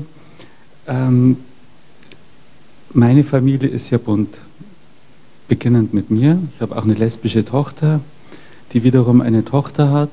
Also ich habe drei Kinder und wir, wir leben in sehr bunten Familien und meine Kinder sind sicher extrem tolerant erzogen worden und leben extrem tolerant. Und mittlerweile habe ich fünf Enkel. Und ich glaube, es ist doch ein gewisses menschliches Grundbedürfnis. Das hat gar nichts mit mir zu tun, das hat nichts mit den Medizinern zu tun, das hat nichts mit der Gesetzeslage zu tun. Ich muss da wirklich immer schmunzeln. Bei jedem Kind, das da so entsteht, ist ganz, ganz wichtig, ganz früh schon im Mutterleib, ist es ein Bub oder ist es ein Mädchen. Also, da denke ich mir mal, naja, okay, Sie haben es ja in der Familie erlebt, was ist was und äh, sind die Grenzen starr oder sind sie durchlässig. Aber es ist trotzdem ganz wichtig und ich glaube, keines meiner Kinder hätte gewollt, dass in der Geburtsurkunde Geschlecht unbestimmt oder Geschlecht da. Es war immer wichtig. Es gibt und es, es ist, glaube ich, nicht Steinzeit. Es ist einfach ähm, schon auch ein gewisses menschliches Bedürfnis. Was dann später passiert und dass man dann Kindern, die eben ja aufwachsen, wie sie aufwachsen wollen, die alle Möglichkeiten gibt, das, das steht auf einem anderen Papier. Ja. Kann ich ganz kurz noch was zum schwarzen Schwan sagen? Ich habe meine Ausbildung teilweise in Australien gemacht, in Perth. In Perth gibt es lauter schwarze Schwäne. Also da, der weiße Schwan ist da ganz die Ausnahme. Ne? Und wir haben für Kinder in ganz anderen Kontexten, also wenn sie zum Beispiel eine Aufmerksamkeitsstörung haben und sich komisch vorkommen im Vergleich zu den anderen, haben wir so ein, ein Märchenbuch, ein Bilderbuch. Und in dem Bilderbuch, da äh, ist eine, eine Mohnwiese und eine Sonnenblume steht drin. Und die Sonnenblume fragt sich immer, das ist aber komisch hier, ich bin ja irgendwie anders. Ne? Und irgendwann pflanzt die einer mal um und dann sieht er, oh Gott, es gibt so viele Sonnenblumen. Und heute haben wir das halt durchs Internet zum Beispiel. Ne? Bei Facebook können sie 60 Geschlechtsangaben geben, wie sie wollen. Oder sie geben keine. Es gibt ja Länder auch schon, wo keine mehr vorkommt. Aber das, was ich vorher gesagt habe, wenn man das nicht zuweisen kann oder so bei Geburt, muss man ja auch nicht. Also das sehe ich aber ganz genauso. Ne? Die Frage ist, wer definiert es? Also wer hat dann letztendlich äh, die, die, die Hoheit über das Geschlecht? Ist es dann etwas, was ein Mediziner machen muss? Jetzt haben wir ja zweimal gehört, nein, muss man nicht. Ähm, es gibt ein Bedürfnis oder auch nicht. Aber die Frage ist, ist das nicht auch eine individuelle Frage des Menschen selber? Und muss man es dann einfach sagen, okay, gut, das weiß doch jeder, weiß es doch selber. Das würde ich, ich würde die Frage vielleicht ganz gerne, also auch wenn du jetzt schon am Überlegen bist, ich würde die Frage auch gerne mal an Silvia stellen, so als äh, Psychologin. Ähm, können Menschen sich über sich selber äußern? Äh, ja, das ist ja fast schon eine rhetorische Frage, ähm, aber nichtsdestotrotz, ähm, selbstverständlich, klar. Ähm, es ist natürlich wichtig, dass die gesellschaftliche Realität hier ähm, klar festlegt oder es erwartet, dass eine Zuordnung in die binäre Aufteilung Mann, Frau vorgenommen wird. Und ich denke, insofern ist es auch etwas unrealistisch zu erwarten, dass mit dem Zeitpunkt der Geburt wir auf so eine Zuordnung seitens der Ärzte oder der Hebamme oder der, wer auch immer jetzt diese Zuordnung da vornimmt, verzichten. Ähm, ich denke, das ist auch nicht das eigentliche Problem, denn wenn wir uns anschauen, natürlich ist die Problematik unserer Betroffenheit natürlich dadurch, dass sie auch im Grunde genommen ein Phänomen des schwarzen Schwans ist, die im Promillbereich irgendwo liegt, wenn wir es äh, rein prozentual jetzt irgendwo mal verorten, dann kann man natürlich jetzt nicht erwarten, dass Gesellschaften oder Menschheit schlechthin äh, von heute auf morgen von dieser Zuordnung Abstand nimmt. Und ich meine, was wäre damit gewonnen, wenn wir diese Zuordnung nicht äh, bei der Geburt vornehmen? Wir treffen sie ja in der sozialen Realität im Alltag überall an. Nicht? Die binäre, binäre Aufteilung in Mann und Frau. Das heißt, äh, diese, es ist die Frage, ist das äh, soll das angestrebt werden, ähm, die Binarität aufzulösen? Äh, oder geht es jetzt primär darum, einfach um den individuellen Entscheidungsprozess eines Menschen zu irgendeinem Zeitpunkt seiner Selbsterkenntnis die Aussage über sich selbst treffen zu können und dann auch erwarten zu können von, der, von seiner sozialen Umgebung die Akzeptanz dessen, dieser Selbstaussage. Ich, ich würde da mal ähm, dazwischen, ja, also ähm, ob binär oder nicht, es gibt die Diskussion ja schon länger. Also es gibt äh, sicherlich Gegenden in Deutschland, in der dann die Frage gestellt wird, ähm, brauchen wir überhaupt noch zwei Geschlechter oder ist es eigentlich so, dass wir das gleich ganz abschaffen und jedem dann sozusagen vorschreiben, dass er, es keinen Geschlechtseintrag mehr gibt beispielsweise. Umge da kann man sich jetzt darüber unterhalten und kann sagen, ist es jetzt gut oder ist es schlecht? Geht es darum, geht, äh, sind nicht andere ähm, Probleme, in Anführungsstrichen Herausforderungen, die wichtigen? Ähm, ich, bin, ich will jetzt mal was ganz Pragmatisches sagen. Würde sich das nicht sowieso von vornherein von alleine lösen, solche Fragestellungen, wenn einfach nur jeder Mensch sich über sich selber äußern dürfte? Dann kann ich mir schon vorstellen, dass es Menschen gibt, bei denen das so ist. Aber dann gibt es halt auch ganz viele Menschen, bei denen ist es so halt einfach nicht.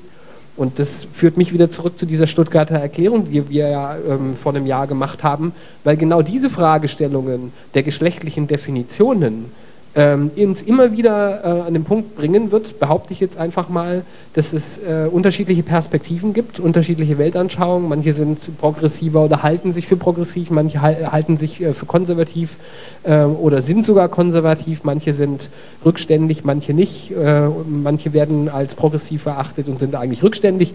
Ähm, das sind ja alles Definitionen, wo Menschen in einer Gesellschaft, das ist wieder eine äh, philosophische Frage, ähm, eigentlich ähm, ja, also in einen Wettbewerb der Ansichten treten. Und dieser Wettbewerb der Ansichten führt jetzt dazu, in einem bestimmten Bereich äh, von Menschen, die eben in Normen nicht reinpassen, dass eine medizinische Behandlung plötzlich damit konfrontiert ist, dass solche Normdiskussionen, so Definition, Definitionsdiskussionen ähm, vermischt werden mit medizinischer Behandlung. Und wie würdest du das sehen jetzt auch als Psychologin? Es gibt ja sicherlich Menschen, die Hilfe brauchen, ja, in diesen Fragestellungen, wie bin ich geschlechtlich? Aber ähm, sollte, würdest du das, würd, also gut, okay, das ist jetzt, ich lege dir ja fast schon eine Antwort in den Mund, aber ähm, würdest du das als wichtig erachten, solche Fragestellungen zu trennen? Also ähnlich wie ich das jetzt gerade gesagt habe, also die geschlechtliche Normierung von der medizinischen Behandlung. Also Gender von Sex um das jetzt mal platt zu sagen? Ähm, nicht nur das, nicht nur Gender von Sex, sondern ich denke, diese, diese Binarität zwischen Gender und Sex ist ja im Grunde genommen auch eine völlig unzureichende. Denn machen wir uns doch bitte klar, Gender Identity ist nichts anderes als Geschlechtsrollenidentität. Ich denke, äh, wenn man sich psychologisch mit der Identität auseinandersetzt, dann wird uns allen sehr schnell klar, dass Geschlechtsidentität ungleich mehr ist als nur eine Geschlechtsrollenidentität. Ja, also wir ähm, erleben uns in unserer Identität nicht nur über, uns, über die Wahrnehmung und ähm, das Erleben in unserer sozialen Rolle, sondern es finden ja ganz andere psychische Prozesse statt. Und davon ist die Geschlechtsrolle ja nur ein winziger Mosaiksteinchen dessen, was Geschlechtsidentität insgesamt ausmacht. Ja, es ist leider das Versäumnis meiner eigenen Disziplin, das bislang nicht dezidiert dargelegt zu haben. Das liegt auch teilweise daran, dass die Psychologie, die ja ähm, äh, sehr stark immer auf Falsifizierung äh, ausgerichtet ist, im Popperschen Sinne, ähm, hier äh, sich ein Stück weit geriert, äh, Konzepte, so weitreichende Konzepte wie Identität überhaupt anzugehen. Nicht? Man befasst sich stattdessen in der Psychologie nicht äh, gerne mit diesem Terminus Identität. Man verwendet den Terminus Kon Selbstkonzept, wobei Konzept dann auch immer nur ein Bruchteil dessen ist, was dann auch wirklich empirisch ähm, messbar gemacht werden kann. Also zum Beispiel Selbstwahrnehmung in einem ganz bestimmten Punkt. Ja? Ähm, also ein solch weitreichendes Konzept wie ähm, Identität wird psychologischerseits bislang und erst recht Geschlechtsidentität ähm, ist ähm, bislang nicht äh, vertiefend äh, behandelt worden. Und ich denke, da ist das ganz große Defizit. Und in diese Lücke hinein ist natürlich Money, John Money in den 50er und 60er Jahren mit seinem Konzept der sozialen Geschlechtsrolle, sprich Gender Identity, hineingestoßen und hat gewissermaßen den, den gesamten Raum von Identität und damit auch Geschlechtsidentität okkupiert bis zum heutigen Tag. Mhm. Und das ist das, das ist das eigentliche Problem, mit dem wir es zu tun haben. Also ähm, dann würdest du jetzt sagen, man braucht eine, eine stärkere Auseinandersetzung damit. Ich bin jetzt mal ganz äh, provokant und sage, eigentlich äh, brauchen wir überhaupt eine Auseinandersetzung äh, mit diesen äh, Geschlechtsidentitätsfragen oder sollten wir einfach mal probieren, einfach mal ein Jahr oder zwei Jahre oder drei einfach mal so eine Pause einzulegen und zu sagen, wir streichen jetzt einfach mal Geschlechtsidentität und äh, versuchen einfach mal nur hinzuhören und zu sagen, ja Moment, Identität, eine Kritik, also mal zu äußern an solchen Identitätskonzepten. Also ich möchte es nochmal vergleichen eben mit dem, was ich vorhin gesagt habe, wenn wir ähm, äh, an Flucht denken, an Migration, an andere soziale Gruppierungen. Ich glaube, wir äh, haben eine gesellschaftliche Situation, in der genau diese Fragestellungen gerade überall auftauchen, Identitätsfragestellungen. Müssen wir nicht einfach mal irgendwann sagen, Moment mal, also Atmen ist ja ein Menschenrechtsverein, wir sind alle Menschen. Wozu bräuchten dann überhaupt Identität? Muss ich als Mensch überhaupt mich identifizieren mit irgendwas, mit irgendeiner Gruppierung und wer definiert diese Gruppierungen? Ähm, oder sollte ich vielleicht einfach wieder dahin finden und wir uns alle mal fragen, sind wir nicht alle doch irgendwo einfach nur Menschen? Ja, rein theoretisch gesehen ist das sicherlich eine interessante, wahrscheinlich auch philosophisch interessante Frage. Aber ich denke mal, im praktischen Alltag kommen wir alle nicht umhin. Also wir wissen, wir Menschen in der Wahrnehmung unseres, unserer sozialen Umgebung sind darauf angewiesen, uns vereinfachte Konzepte zu machen. Das heißt, wir kommen gar nicht umhin, auch mit Stereotypen arbeiten zu müssen. Wenn wir die Realität in jedem Moment in ihrer äh, Ganzheitlichkeit erfassen wollten, wären wir reizmäßig völlig überflutet.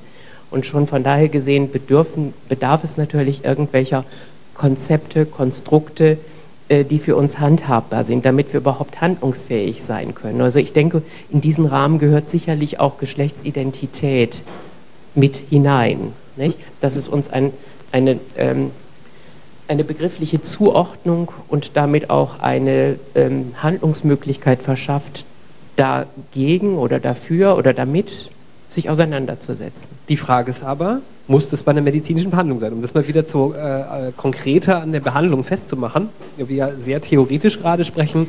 Ähm, Aus meiner Sicht nicht, aber. Ähm, oder auch nicht.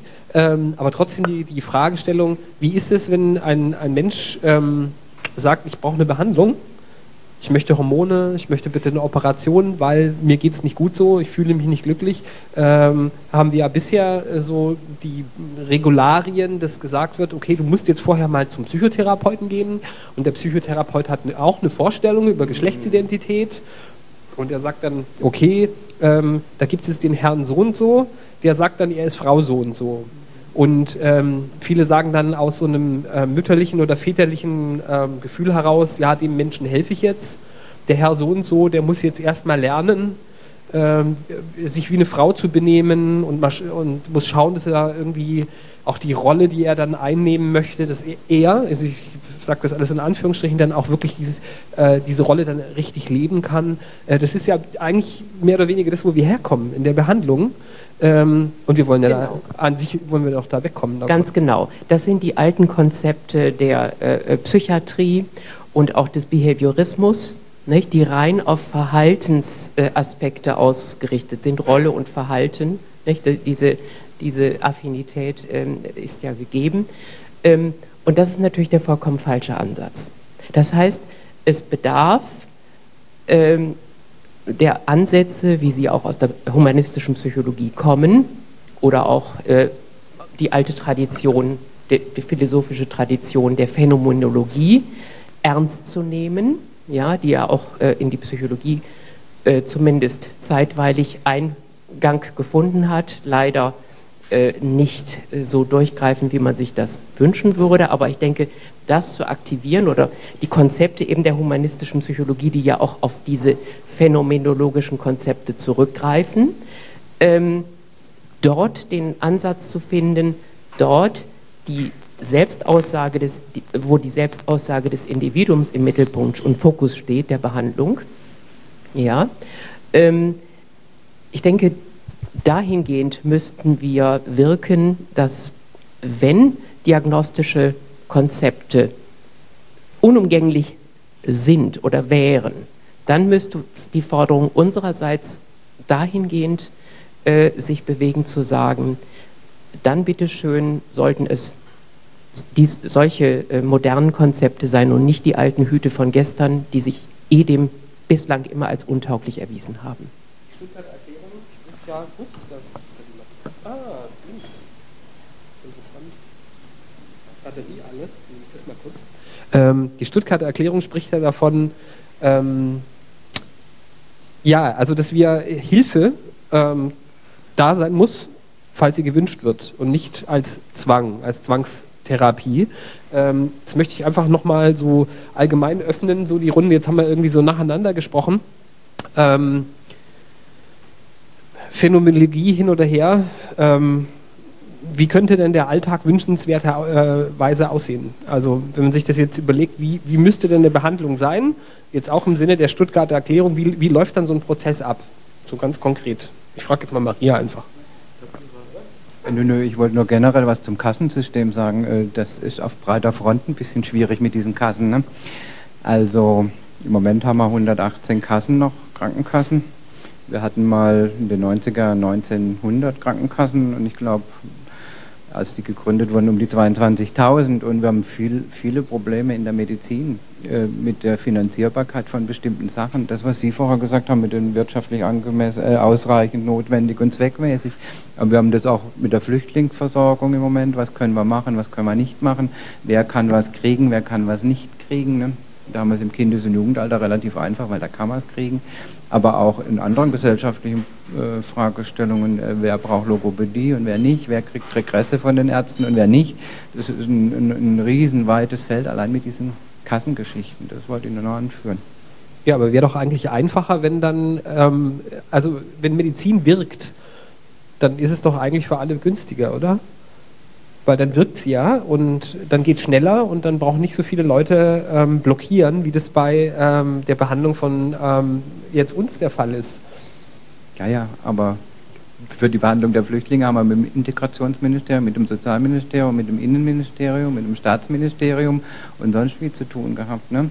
Äh, wie sind die Ärzte versichert, die was behandeln, wie sind die versichert, die angestellt sind, was behandelt, was passiert mit denen, die in Rente sind und was behandeln, was passiert mit, das geht vom Hundertsten ins Tausend. Das, das System an sich ist sehr komplex und da ist halt genauso komplex, will ich nur sagen. Ne? Mhm. Geht es einfacher, Maria? Ob das Kassensystem einfacher geht, weiß ich nicht. Man würde sich immer wünschen. Ja, die Frage ist ja, jetzt, wenn, die wenn man das ganz Frage pragmatisch war, sieht. Die Frage hier, war ne? pragmatisch sehen. Also ich, ich denke ja immer, Medizin muss einfach Angebotscharakter haben. Also ich sitze in meiner Praxis und ich denke, so wie ich Sie jetzt einschätze und erlebe, hier werden Sie es genauso machen. Medizin muss Angebotscharakter haben. Ähm, Menschen kommen in die Praxis mit unterschiedlichsten Leiden. Also ich bin Internistin, bin aber hausärztlich niedergelassen. Das ist ein sehr buntes und breites Spektrum. Menschen kommen in die Praxis, schildern ihr Leiden und ich biete Behandlungsmöglichkeiten an. Das, was mir eben nicht schmeckt, ist dieses ganze zwangweise Abarbeiten eines von den medizinischen Diensten selbst gestrickten Katalogs. Ich denke, bei Behandlung, ja, also Psychotherapie sollte Angebotscharakter haben. Ich werbe ganz stark für Psychotherapie. Ich habe Psychotherapie in meinem eigenen Leben als große Bereicherung empfunden und es liegt mir also völlig fern zu sagen, ähm, geht nicht zum Psychotherapeuten, aber, aber halt nicht zwangsweise. Und wenn Menschen kommen, sagen, ich habe Östrogenmangel, dann möchte ich Östrogen aufschreiben dürfen und so weiter. Also insofern, ja, das, also mein Konzept ist im Grunde sehr einfach. Ähm, und entspricht dem, ja, was mal eben unser Eid war, das Leiden lindern.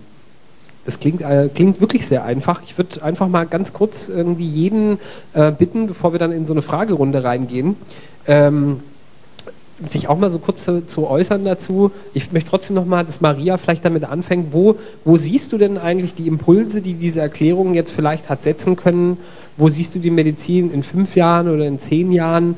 Ähm, Wird es irgendwann diese Gender-Inkongruenz äh, vielleicht dann auch nicht mehr geben, sondern das noch einfacher werden? Was, Was ich, sind da deine Wünsche? So was ich hoffen würde, wäre, dass auch die Gender-Inkongruenz rausfällt, dass wir wirklich unabhängig von einem biologischen Geschlecht Leiden lindern mit Angebotscharakter.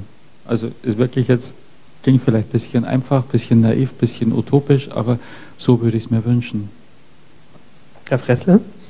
Ja, also wenn es die Stuttgarter Erklärung nicht gäbe, würde ich jetzt nicht hier sitzen und hätte nicht für mich äh, Input. Also ich gebe ja weniger Output, weil ich nicht der Experte bin. Ich bekomme aber viel Input. Und wenn ich das gelesen habe und hier jetzt die Diskussion erlebe, das für mein tägliches Arbeiten ein Gewinn. Mhm. Praktisch. Mona? Also es ist echt schlimm, dass du von mir erwartest, dass ich kurz bin, aber ähm, um, ich versuche so kurz wie möglich zu machen, sagen wir es so. Ähm, was ich vorhin mit Emanzipation meinte und was ich auch vielleicht ein bisschen salopp und möglicherweise auch äh, etwas abwertend mit, mit Steinzeit gemeint habe. Ähm, damit wollte ich grundsätzlich keine Lebensrealität verneinen. Also es ist nun mal so, wenn man Kinder hat, dann gehe ich davon aus, dass es das Schönste ist, dieses Kind auch in jeder Form kennenzulernen und zu sehen und äh, zu erfahren, was dieses Kind ist. Und dann gehört auch dazu, dass dieses Kind für einen auch ein anderes Geschlecht hat ich glaube, das ist leider, leider ist blöd formuliert. Es ist nun mal so. Fertig aus. Aber der Punkt ist, dass ähm, das, was jetzt vielleicht auch mit Phänomenologie angerissen wurde, ist ein sehr schweres Wort mit einer sehr einfachen Bedeutung letzten Endes. Wenn ein Mensch sich von sich äußert, etwas über sich sagt, dann äußert er eine Realität von sich. Ähm, und dementsprechend ähm, man, man kann mit Sicherheit Geschlecht auf unglaublich viele Arten und Weisen definieren und festhalten und zuschreiben oder auch nicht zuschreiben oder sonst irgendwas. Aber wenn ein Mensch etwas von sich äußert, bei mir speziell finde ich, ist es halt beim Thema Geschlecht besonders wichtig, dann äußert er eine Realität und keine, keine Diagnose, sage ich jetzt mal. Wenn ich zu einem Arzt gehe, selbst wenn ich nicht sage, ich habe einen Östrogenmangel, sondern wenn ich sage, ich mag meinen Körper nicht, der ist irgendwie maskulin und ich bin ja eigentlich eine Frau. Ähm, egal wie ich das verpacke, äußere ich eine Realität und dann sollte diese Realität, und ich glaube, da sage ich ziemlich das gleiche wie Maria, dann sollte diese Realität anerkannt werden und dann sollte diese Realität dann auch lebenswerter gemacht werden, sage ich jetzt mal, weil dann äußere ich ja auch ein Problem. Und dann sollte das auch als das Problem erkannt werden, das ich äußere und nicht ein, als ein komplett anderes, wie Guten Tag, ich bin eine Frau und habe einen vermännlichten Körper, ach okay, dann sind sie psychisch krank. Also das ist für mich halt einfach, ein, irgendwo ist da ein Übermittlungsfehler. Und mhm. den zu beheben, das wäre für mich ein wichtiger Input der Stuttgarter Erklärung. Also für mich äh, liegt der Input der Stuttgarter Erklärung darin, dass äh, der Selbstaussage eines Individuums überhaupt erst einmal Aufmerksamkeit damit auch verschafft wird und ich würde mir erhoffen und erwarten, dass in den nächsten fünf Jahren das Gewicht dieser Selbstaussagen in der Öffentlichkeit auch entsprechend stärker ähm, wahrgenommen werden kann. Denn es ist zwar sehr erfreulich, dass wir inzwischen dank der äh, tollen Arbeit von Karin, die, der es gelungen ist, hier wirklich ein sehr heterogenes äh, Publikum anzusprechen, von teilweise sehr renommierten und in der Öffentlichkeit bekannten Persönlichkeiten, die dafür zu gewinnen, für die Unterschrift. Ähm, ja, vielleicht hier einmal ein ganz besonderer Dank an die Karin. Ähm, und ich glaube, du hast gesagt, wir liegen inzwischen bei 1500 Unterschriften. War das so? Karin, liegen wir? Okay, gehen wir mal davon also aus. Also auf jeden Fall weit über 1000 höre ich gerade. Ähm, das ist natürlich toll, wenn es gelingt, gerade eben auch äh, im Grunde genommen in der Öffentlichkeit bekannte Persönlichkeiten dafür zu gewinnen. Und ich denke, man sollte natürlich auch im Weiteren jetzt versuchen, damit auch mit diesem Fund zu wuchern. Ähm, ja, wollen wir jetzt auch schon in, in, weiterführende Schritte jetzt, Überlegungen dahingehend, oder ist, ich denke, das ist vielleicht eher äh, einer späteren Überlegung. Ich glaube, vorbehalten. Das, das, passt schon so. Okay. Ähm, ja, dann erstmal vielen Dank an euch äh, vier. Vielleicht äh, einen kurzen Applaus schon mal dafür.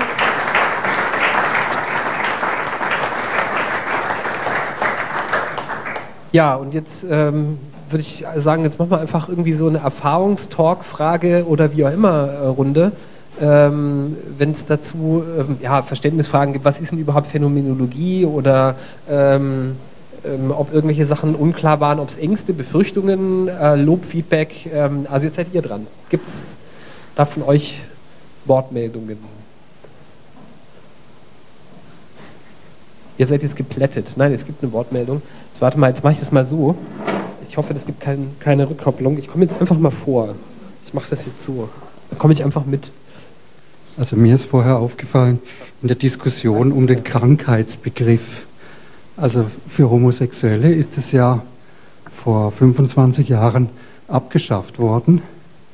Und das würde ich auch absolut richtig finden für Transsexualität. Das eigentlich, das wäre für mich selbstverständlich. Also ich verstehe das eigentlich gar nicht, dass man da noch äh, diskutieren muss drüber. Es, es gibt tatsächlich ähm, äh, ja, warte mal, das Mikrofon dann vielleicht gleich an Maria. Ähm, es gibt tatsächlich ganz viele Stimmen, das ist auch unsere Erfahrung, die dann sagen, naja, wenn es aber keine Krankheit ist, wer zahlt denn da überhaupt dann die ganzen Maßnahmen? Also das ist natürlich die Frage, die kam ja vorhin auch bei Jay ähm, und da muss es eine Antwort geben darauf und Maria hat jetzt... Ja, ja das, das wollte ich eigentlich auch sagen. Ich glaube, das, das sind ja immer noch die Ängste. Und in allen Diskussionsrunden sind ja die Ängste, ähm, ja, wenn es keine Krankheit ist, wer zahlt dann die Behandlung? Ähm, ja, aber ich, ich verstehe diese Ängste. Ja, also ich, ich hatte es vor, was weiß ich, vor fünf Jahren hätte ich auch noch diese Ängste gehabt und dachte mir, ah, ist ja schön, äh, hast du eine Krankheit, kriegst du eine Behandlung. Aber es ist ja ein Unikum, das muss man auch mal sagen. Es ist äh, meines Wissens die einzige Geisteskrankheit, die durch Operationen behandelt wird. Vielleicht um das Vielleicht, um das nochmal eins weiterzuführen, die, die, äh, die Frage ist ja, was ist denn die Krankheit eigentlich? Also bisher wird ja davon ausgegangen, dass Transsexualität oder diese Geschlechtsidentitätsstörung äh, die Gender Identity Disorder die Krankheit ist, so wie früher Homosexualität. Und äh, du hast ja vorhin gesagt, es gibt auch andere Möglichkeiten, dass wenn Frauen ähm, einen Östrogenspiegel haben, der ähm, nicht, sich nicht gesund anfühlt für sie, dann, dass es dann äh, auch bezahlt werden muss und auch ähm, klassifiziert werden kann, also dass du eine Diagnose findest dafür. Ähm, dann kommen wir nämlich weg, und das ist auch so was, das ist mir noch so ein Anliegen, ähm, weg davon zu sagen, dass dieses Thema Transsexualität die Krankheit ist, sondern das Konkrete ist dann letztendlich das, was behandelt wird. Die Frage ist ja, was ist der Behandlungsgegenstand? Äh, wird behandelt das mein Wissen über mein Geschlecht? Wird das behandelt? Oder wird das konkrete Problem behandelt? Vielleicht geht es ja schon auch in die ja, Richtung. Ja, also ich äh, möchte mich jetzt dazu nochmal äußern, weil ich glaube nicht, dass es, dass es wesentlich komplexer ist, als wir es jetzt hier besprochen haben. Denn ähm, dass Transsexualität keine psychische Krankheit ist, das wissen wir alle, wie wir hier sitzen. Dass es aber ein körperliches Leiden ist, ja, das mit äh, Hormontherapie, mit Operation einhergeht, das wissen wir auch. Und das muss durch ein medizinisches Krankenkassensystem, wie es jetzt momentan in Deutschland ist, auch irgendwie bezahlt und übernommen werden. Ja?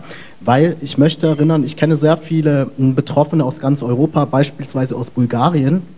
Da gibt es nämlich kein Krankenkassen-Gesundheitssystem, das die Betroffenen da, dort dermaßen nervt, weil dort wird es nämlich überhaupt nicht übernommen. Das heißt, die Betroffenen müssen alles von der Hormontherapie bis zur Operation selber bezahlen. Ja? Den gleichen Fall haben wir jetzt in Frankreich. In Frankreich ist es auch nicht mehr als psychische Krankheit ähm, in, der, in der Anordnung drin. Das ist auch ganz toll und ich bin auch vollkommen der Überzeugung, dass es der richtige Weg ist. Aber jetzt haben wir ganz viele Betroffene in Frankreich, die kämpfen müssen mit den Krankenkassen, damit die die Operation übernommen bekommen. Das hat aber einen So, Grund. Moment, Jake. ich bin noch nicht äh, fertig. Ja? Das heißt, wir müssen da vorsichtig vorgehen und uns auch genau überlegen, welches die richtigen Schritte und Kniffe sind, das System, so wie es jetzt ist, zu reformieren. So möchte ich es mal nennen. Ja? Ähm, dass es keine psychische Krankheit ist. Darüber sind wir uns, glaube ich, alle einig. Aber, und das ist das, was ich vorhin auch meinte, zwischen Theorie und Praxis. Ja? Da muss irgendwo auf der mittleren Ebene, da wo was tatsächlich machbar ist, und das System ist verkrustet, darüber brauchen wir gar nicht zu reden. Ja? Da müssen wir ansetzen. Und das wollte ich jetzt auch nochmal richtig stellen. Also ich habe zwei Anmerkungen dazu. Einerseits das mit Frankreich, vielleicht zuerst. In Frankreich ist die große Problematik, dass die, äh, was ihre rechtliche Anerkennung angeht, äh, keine richtige Regelung haben, sondern äh, in Frankreich ist es so, dass ähm, je nach Region du äh, zu einem äh, auch einem Richter gehen musst. Das ist aber nicht einheitlich geregelt. Also das ist von äh, Region zu Region unterschiedlich. Und ähm, diese ähm, äh, Begutachtungen, die da teilweise verlangt werden, ähnlich wie bei uns, so sind, dass da ps- psychiatrische Begutachtungen noch verlangt werden äh, für, die, für die Änderung der Papiere. Und ähm, deswegen ist es auch so ein großes Anliegen von unserem Verein jetzt zu sagen, wir müssen diese ähm, rechtliche Anerkennung dann doch, also manchmal braucht man sie ja dann doch. Und dafür wäre es zum Beispiel sehr, sehr sinnvoll, ähm, eine rechtliche Anerkennung zu haben, die eben ohne Voraussetzungen stattfindet, weil dann hast du die Möglichkeit, das, was dann ähm, jetzt schon funktionieren könnte, aber besser funktionieren könnte, wenn wir diese, diesen rechtlichen Schritt weiter äh, wären, ähm, durchzusetzen. Wenn du als Frau zum, zum Mediziner gehst, und du hast einen Bartwuchs oder machen wir es umgekehrt, ein Mann geht irgendwie zum Arzt und sagt irgendwie, ja, gucken Sie mal meine, meine Hormonwerte an und die Östrogenwerte sind viel zu hoch, äh, äh, bitte, ich möchte eine Behandlung, dann kann dir das nämlich heute noch passieren, dass konservative Mediziner sagen, ja, wieso Frau so und so?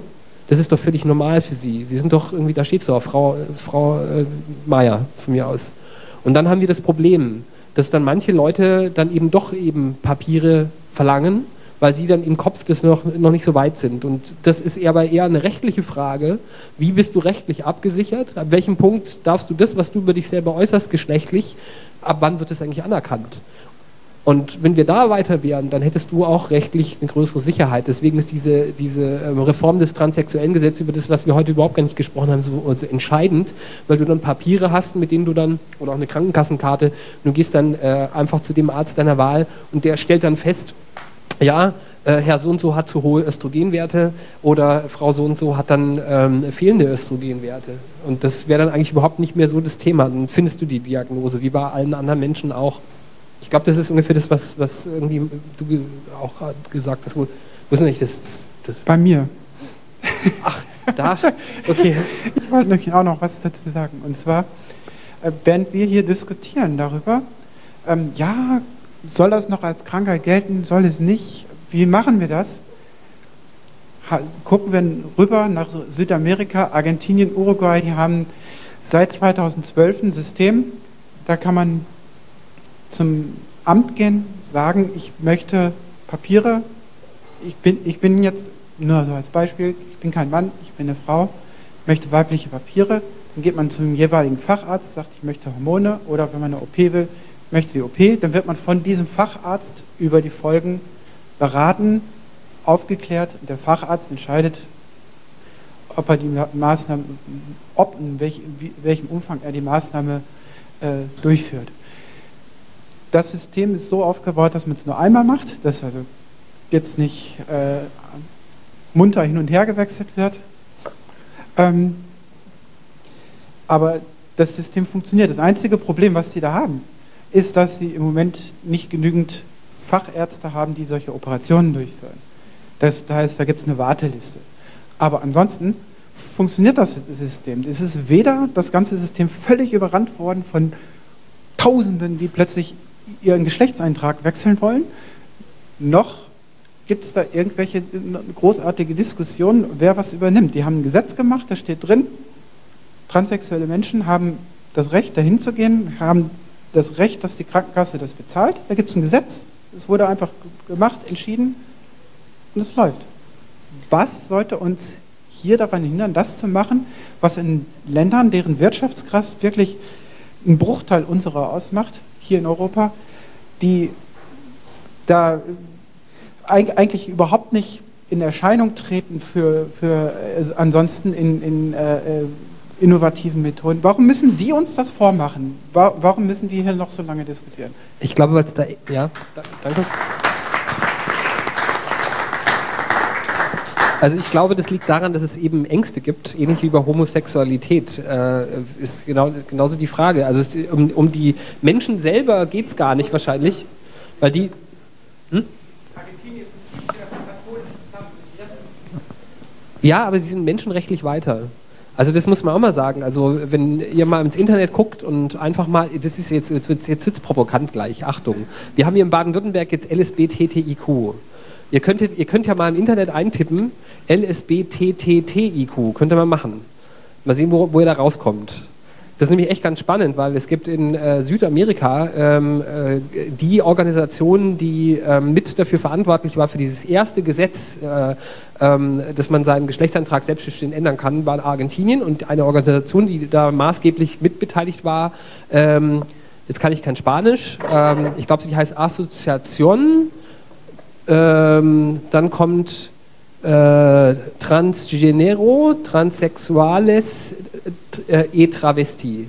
So. Und äh, das ist ganz interessant. Also sie haben drei Ts. Ich würde es nur sagen, geht auch, aber das ist spannend. In Mexiko, in Mexiko ist es auch so. Also nur weil da manche hier schon sagen, irgendwie, oh Gott, oh Gott, das kann ja gar nicht sein, äh, viel zu kompliziert. Aber nur so als Randnotiz. Aber das stimmt. Die Frage kann man sich stellen, warum, warum schaffen wir das in Deutschland nicht, wenn andere Länder uns da schon voraus sind, die äh, auch ja, wie du gesagt hast, ein katholisches, äh, ein erzkatholisches Land sind eigentlich.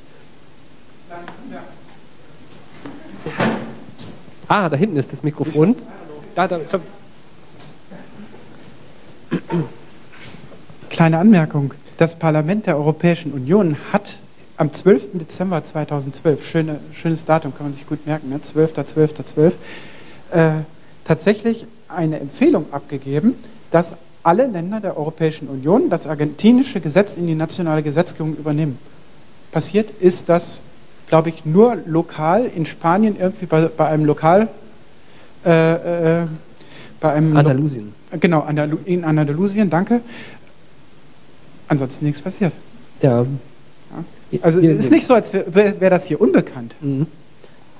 Oder? Also ich wollte jetzt einfach nochmal auf die grundsätzliche Aussage von Jay eingehen.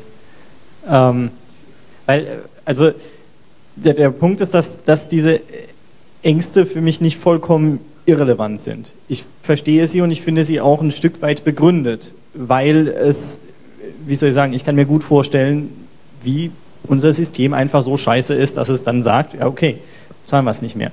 Also der Punkt ist, dass, wie soll ich sagen, ich habe das eher als eine Art ähm, Vorsichtsmaßnahme oder eine kleine, wie soll ich sagen, Warnung interpretiert. Und ich finde, die Warnung ist ein Stück weit angebracht. Wir haben ja hier auch noch ein Kapitel in der Stuttgarter Erklärung, da geht es um sowas wie Beratung.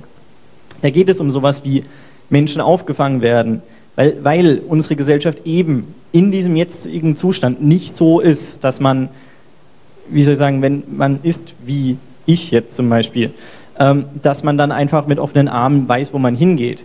Ähm, ich kann mir gut vorstellen, dass es funktionieren könnte in einem, in, auch in unserem Krankenkassensystem, dass diese Maßnahmen in irgendeiner Form übernommen werden können. Aber da braucht man Hilfe, da braucht man Orientierung, da braucht man Menschen, die einem helfen, diese konkrete Maßnahme als diese Maßnahme zu, wie soll ich sagen, verpacken und diese auch umgesetzt zu kriegen, bis irgendwann eben der Punkt erreicht ist, dass das als Normalität anerkannt ist, dass das, wie soll ich sagen, in unsere Gesellschaft aufgenommen wird. Und unter dem Aspekt verstehe ich auch, wie soll ich sagen, die, dies, diesen Fingerzeig. Auch wenn ich, wie soll ich sagen, ähm, für mich ist die Stuttgarter Erklärung ein, ein Wunschkonzept. Ein Wunschkonzept ist jetzt aber nicht negativ gemeint, genau wie wenn ich das jetzt nicht negativ meine, wenn ich sage, es ist eine Utopie. Weil eine Utopie kann man anstreben zu erreichen. Und ich finde, es ist etwas, was man anstreben sollte zu erreichen. Das heißt nicht, dass es mit einem Fingerschnipsen ist. Klar, und dass es einfach geht, äh, dann hätte sich in dem Jahr auch ein bisschen mehr getan. Aber ähm, es, es ist, denke ich, dennoch machbar, es als Krankheit wegzunehmen und es vielleicht in eine andere Form zu verpacken. Aber natürlich ist es noch ganz schwer, es einfach so zu übernehmen, sage ich jetzt mal, zumindest in meiner Vorstellung. Aber ich bin ja auch naiv, was Medizin angeht. Ich wollte nur ganz kurz dazu sagen, im ICD, äh, also dass es keine Krankheit ist um die Menschen, die es da geht, das ist ja irgendwie allen einleuchtend. Aber im ICD sind nicht nur Krankheiten. Da ist soziale Armut zum Beispiel drin oder Zwillingsschwangerschaft oder Misshandlung. Wir hatten ganz große Probleme bis vor kurzem in Kliniken Kinder zu behandeln mit Misshandlung. Man musste immer sagen, warum werden die behandelt? Die haben einen Arm gebrochen oder ein Bein gebrochen durch die Misshandlung. Aber mittlerweile ist in dem Sozialgesetzbuch 5 das auch so drin.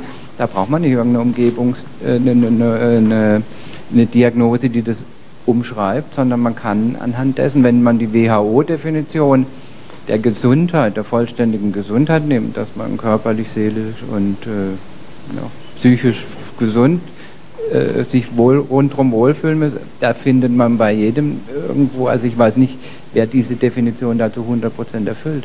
Also ich, ich glaube, man muss es nicht so ganz so schwarz-weiß, dass das als Krankheit gesehen wird. Ich glaube, die Zeiten äh, sind also in der Medizin auf jeden Fall, äh, hoffe ich, vorbei. Mir hat auch mal also ich hätte jetzt mal eine Idee. Gleich. Ich wollte schon ein bisschen länger was sagen. So, dann, dann zuerst. Ja. Na, ich wollte gerade kurz noch darauf eingehen. ja, okay. Ähm, mir hat mal eine Ärztin erzählt, ähm, dass der ICD überhaupt gar nicht dafür verantwortlich ist für die Abrechnung über die Krankenkassen, sondern dass der ICD ein Diagnoseschlüssel ist, aber nicht der Schlüssel, über den ähm, die Krankenkassen letztendlich die Abrechnungen äh, machen und dass das wieder ein anderer Katalog ist. Also das heißt, äh, und, und, der ICD sozusagen nur ein medizinisches Tool ist, aber kein äh, ähm, Tool, was angewandt wird bei der Übernahme der Leistungen. Ist es richtig? Kann man das so sagen? Das würde ich nur kurz noch dazwischen fragen. Wen frage ich denn jetzt am besten? Zwei fragende Blicke. Also ich bin im Honorarausschuss gewesen, lange Jahre vom Bund. Es ist in, in der Abrechnung, das ist sehr kompliziert mittlerweile. Ne? Es geht um MRSA, nennt sich das Risikostrukturausgleich. Die Krankenkassen zahlen Geld in den Topf und bekommen wieder Geld zurück, gewichtet nach Schweregraden der Erkrankungen. Je schwerer Kranke sie haben, umso mehr Geld bekommen sie. Und die Schwierigkeit ist, dass man den ICD halt die Schwierigkeit ist, dass man halt die, äh, mit dem ICD die Schweregrade einer Krankheit nicht abbilden kann. Wenn ich einen, einen Herzfehler habe, ein kleines Löchlein in der Herzscheidewand, kann das katastrophal sein und katastrophal teuer.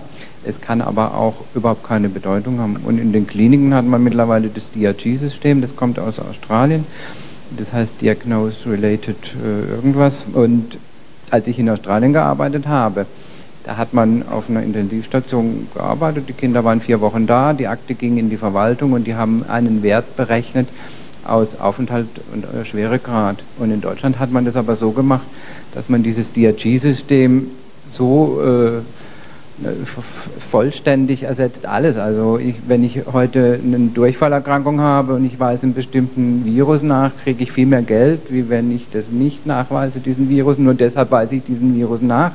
Oder äh, ein Frühgeborenes, was 5 Gramm weniger wiegt, kann 50.000 Euro mehr für die Klinik bedeuten, als dass es 5 Gramm mehr wiegt. Also ein System, was die Deutschen wirklich so perfektioniert haben, dass es nicht mehr äh, groß, also es funktioniert halt, weil es total idiotisch ist für alle gleich. Äh, deshalb funktioniert es, ne? aber es ist äh, schwierig zu verstehen.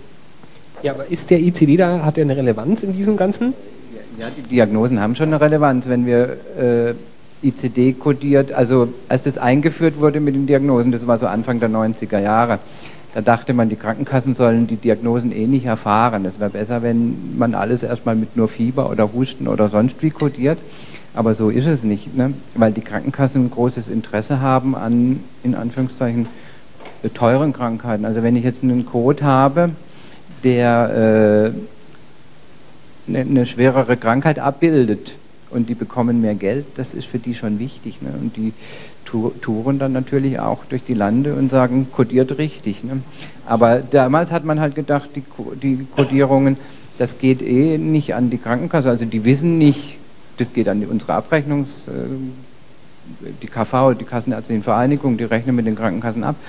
Aber äh, das ist seit Jahren nicht mehr so. Die Codes gehen alle an die Krankenkassen. Man kann heute ja nachgucken, was der Arzt abrechnet, wenn er einen behandelt. Also ich habe einen Fall in der eigenen Familie, da war jemand krank mit einem Magen-Darm-Infekt und dann wurde abgerechnet, der Magen-Darm-Infekt, aber noch eine Psychosomatikziffer. Aber um die Psychosomatikziffer zu begründen, musste man dann kodieren, das Ganze könnte ja auch hypochondrische Angst vor Darminfekt sein oder sowas.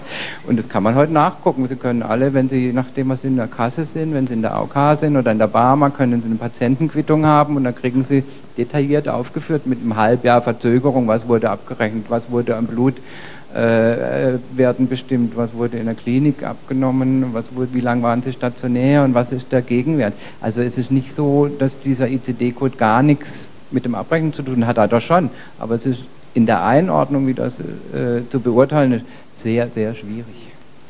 Um das vielleicht kurz zu ergänzen, da kommt man dann wahrscheinlich wieder in die Frage des Eintrags, wie ein Mensch registriert ist. Ich war neulich bei meinem Gynäkologen, ich habe immer noch keine Personenstandsänderung weil ich ja verweigert habe aus politischen Gründen. Ähm, es wird jetzt kommen, weil äh, ich habe mich dann doch breitschlagen lassen, das doch zu tun demnächst. Ähm, aber der hat gesagt, dass die Schwierigkeit der Abrechnung bei ihm ist, also er behandelt mich ganz normal, ähm, dass es komisch ist, warum steht denn da Mann? Ja, also die Kasse hat gefragt, warum steht denn da irgendwie Mann? Warum schreiben Sie, verschreiben Sie den Mann denn irgendwie? Das ist doch seltsam, das passt doch irgendwie nicht zusammen. Und hätten wir jetzt irgendwie ein, ein anderes TSG, wenn das jetzt irgendwie schon äh, einfacher wäre, dann könnte ich das einfach ändern lassen und dann wäre das überhaupt kein Thema mehr. Dann wäre das eben die normale Behandlung, die wir uns alle wünschen. Jetzt möchte ich aber äh, ähm, auf dich, du hattest, äh, wartest jetzt schon länger. Ja, ich hatte jetzt überlegt, ob ich das zweite Mikrofon auch irgendwann noch nehme, um das zu erreichen, dass ich auch was sagen kann. Ja, ich bin 50 Jahre Mann gewesen und ich habe es auch nicht als unangenehm empfunden. Ähm, als defizitär vielleicht, aber nicht als unangenehm. Ich glaube, die Diskussion geht ja um zwei Bereiche. Das eine ist das abrechnungstechnische Thema, wer bezahlt dafür, dass ich so sein darf, wie ich eigentlich bin. Und das zweite Thema ist die Identität und die Wahrnehmung dieser Identität. Wenn ich so, wie ich jetzt bin, durch die Straßen gehe, werde ich anders wahrgenommen, als wenn ich als ganz normaler Mann durch die Gegend gehe. Genauso wie zwei Homosexuelle, die auf der Straße Händchen haltend laufen und sich einen Kuss geben, anders wahrgenommen werden, als wenn sie ganz normal nebeneinander herlaufen und eigentlich niemand merkt, dass da irgendwas ist. Und das ist ja der Punkt, um den, wo, wo sich die beiden Bereiche unterscheiden. Ähm, wenn jemand in einer transsexuellen Situation ist, das heißt eigentlich nicht in einer transsexuellen Situation, sondern sich als anders fühlt, als er äußerlich jetzt mal vom Phänotypus her ist, dann kann das eben bestimmte Auswirkungen haben, äußerlich, die er gerne verändern möchte. Zum Beispiel, dass er kein Glied haben möchte oder ein Glied haben möchte. Oder dass er Brüste haben möchte, die er nicht abnehmen kann, sondern die einfach dranbleiben. Ja? Und ähm, daraus ergibt sich eine Diskussion über Finanzierung und damit ergibt sich eine Diskussion über ICDE und was auch immer Codes und, und wie das alles funktionieren kann. Und daraus und, und die eigentliche Frage ist ja, wie lebe ich meine Identität? Und diese Identität zu leben, das ist eine Aufgabe, die für uns alle schwer ist, die für uns aber alle wichtig ist, um in der Gesellschaft eine, eine Awareness zu schaffen dafür. Ich kann durch Stuttgart laufen als Frau, auch mit einem kurzen Rock und auch hübsch hergemacht. Und es, die Leute gucken vielleicht, manche reden, sprechen mich drauf an, aber ich kann ja völlig easy durch die Gegend laufen. Und das kann ich deswegen, weil ich für mich das angenehm finde, weil ich finde, dass es ich bin.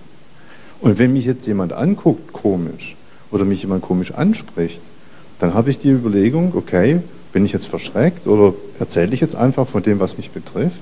Und das ist das, was in der Gesellschaft, finde ich, eine Veränderung bringen könnte, aber eigentlich gar nicht muss, weil ich fühle mich eigentlich in der Gesellschaft wohl, so wie sie ist. Worüber wir hier diskutieren, das ist eigentlich immer nur das Thema, wer zahlt wenn ich operiert werden möchte. Warum muss ich zu einem Psychologen gehen? Ich denke, zu einem Psychologen zu gehen kann durchaus sinnvoll sein, weil eine Identitätskrise kann ja auch da aus anderen Situationen heraus resultieren. Ja, ein früher Missbrauch kann auch Grund sein dafür, dass man ein anderes Geschlecht haben möchte. Aber das ist völlig unerheblich. Denn die Frage ist ja nur, fühle ich mich in diesem Geschlecht, in dem ich jetzt biologisch geboren bin, wohl oder nicht?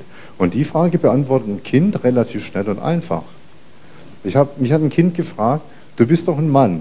Dann habe ich gesagt, ja, wie kommst du da drauf? Ja, du siehst doch aus wie ein Mann, du bist doch wie, ein Mann, wie eine Frau angezogen, aber du bist ein Mann.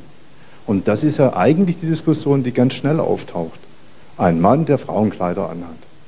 Dann habe ich ihr gesagt, du, wenn du die Augen zumachst, was bist denn du dann? Ein Junge oder ein Mädchen?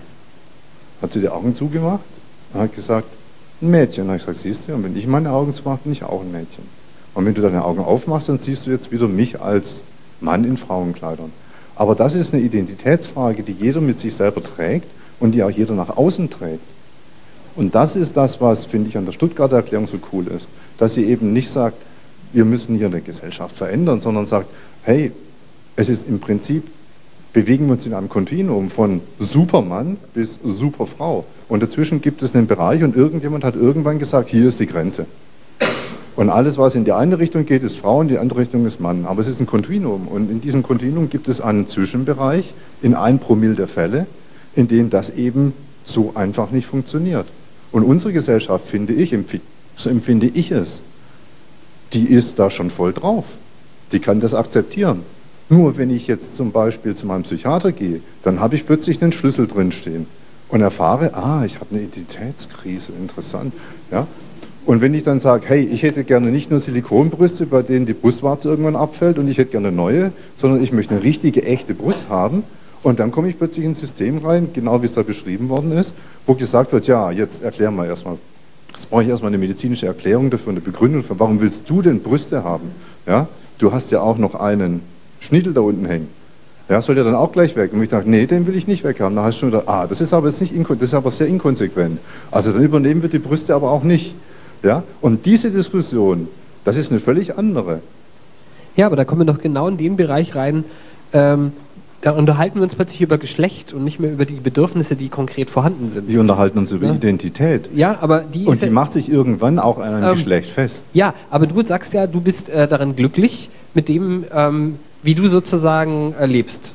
Und dieses Glücklichsein ist ja nicht, da bist du ja nicht krank, sondern du hast ein Bedürfnis und dieses Bedürfnis ist, würdest du ja nicht, also so wie ich dich jetzt verstanden habe, du würdest ja, ja nicht sagen, dass äh, dein, dein Leben, so wie du dich siehst, die Krankheit ist, sondern dass du ein, vielleicht ein körperliches Bedürfnis hast.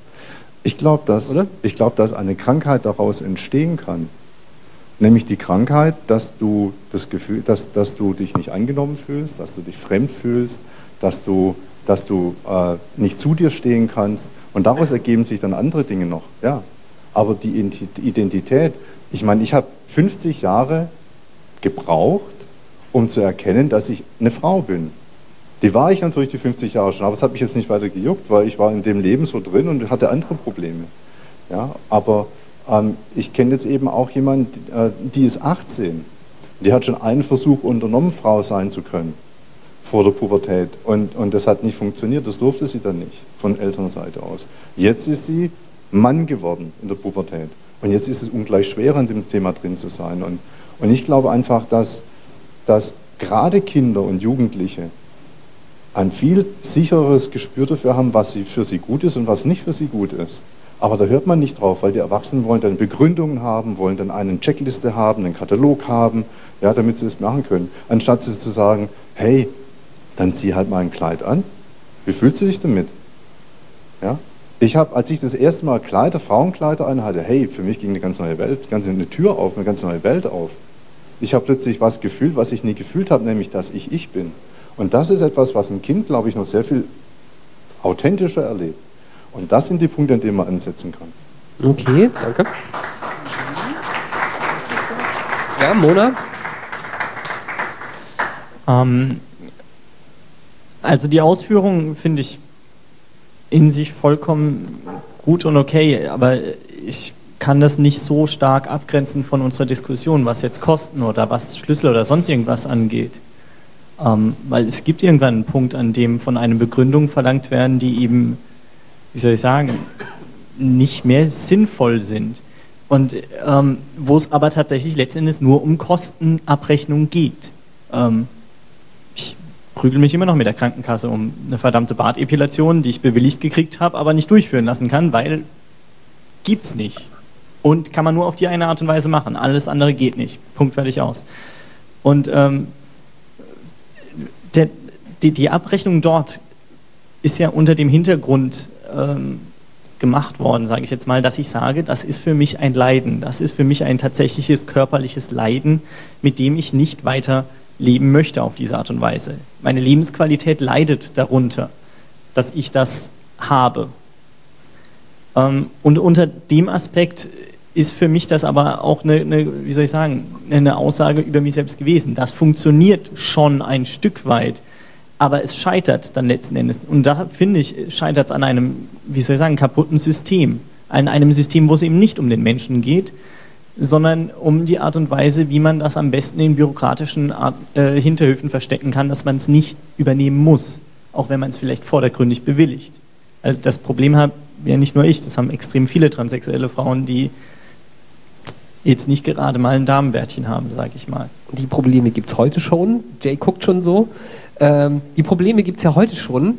Und äh, deswegen möchte ich auch mal, ich gucke gerade so in die Runde und auf die Uhr. Ähm, wenn jetzt nicht so viele Fragen noch kommen, würde ich sagen, dann kann man die große Runde schließen und wir können uns dann alle so unterhalten. Aber das eine noch nehme ich noch mit, irgendwie, wenn du sagst, die Probleme. Wir haben ein Diagnosesystem, das darauf basiert, auf Geschlechtsidentitätsstörungen. Man hat da gedacht, das funktioniert. Trotzdem haben äh, Menschen, die äh, behandelt werden, Probleme.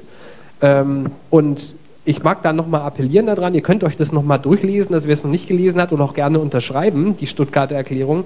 Die ist ja gerade so ein kleiner Impuls, ähm, den Behandelnden äh, mehr Mut zu geben.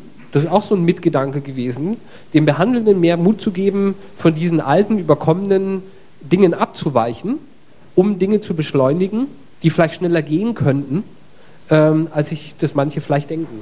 Also wenn wir nur eine Leitlinie haben, und das war in der Vergangenheit so. Da gab es dann eine Frau Sophinette Becker, die hat irgendwann mal die Standards of Care geschrieben. Und alle haben gedacht, oh, die müssen jetzt eingehalten werden. Alles, was da drin steht, muss eingehalten werden. Das darf nicht davon abgewichen werden. Da haben manche schon abgewichen davon, die haben es aber nicht laut gesagt.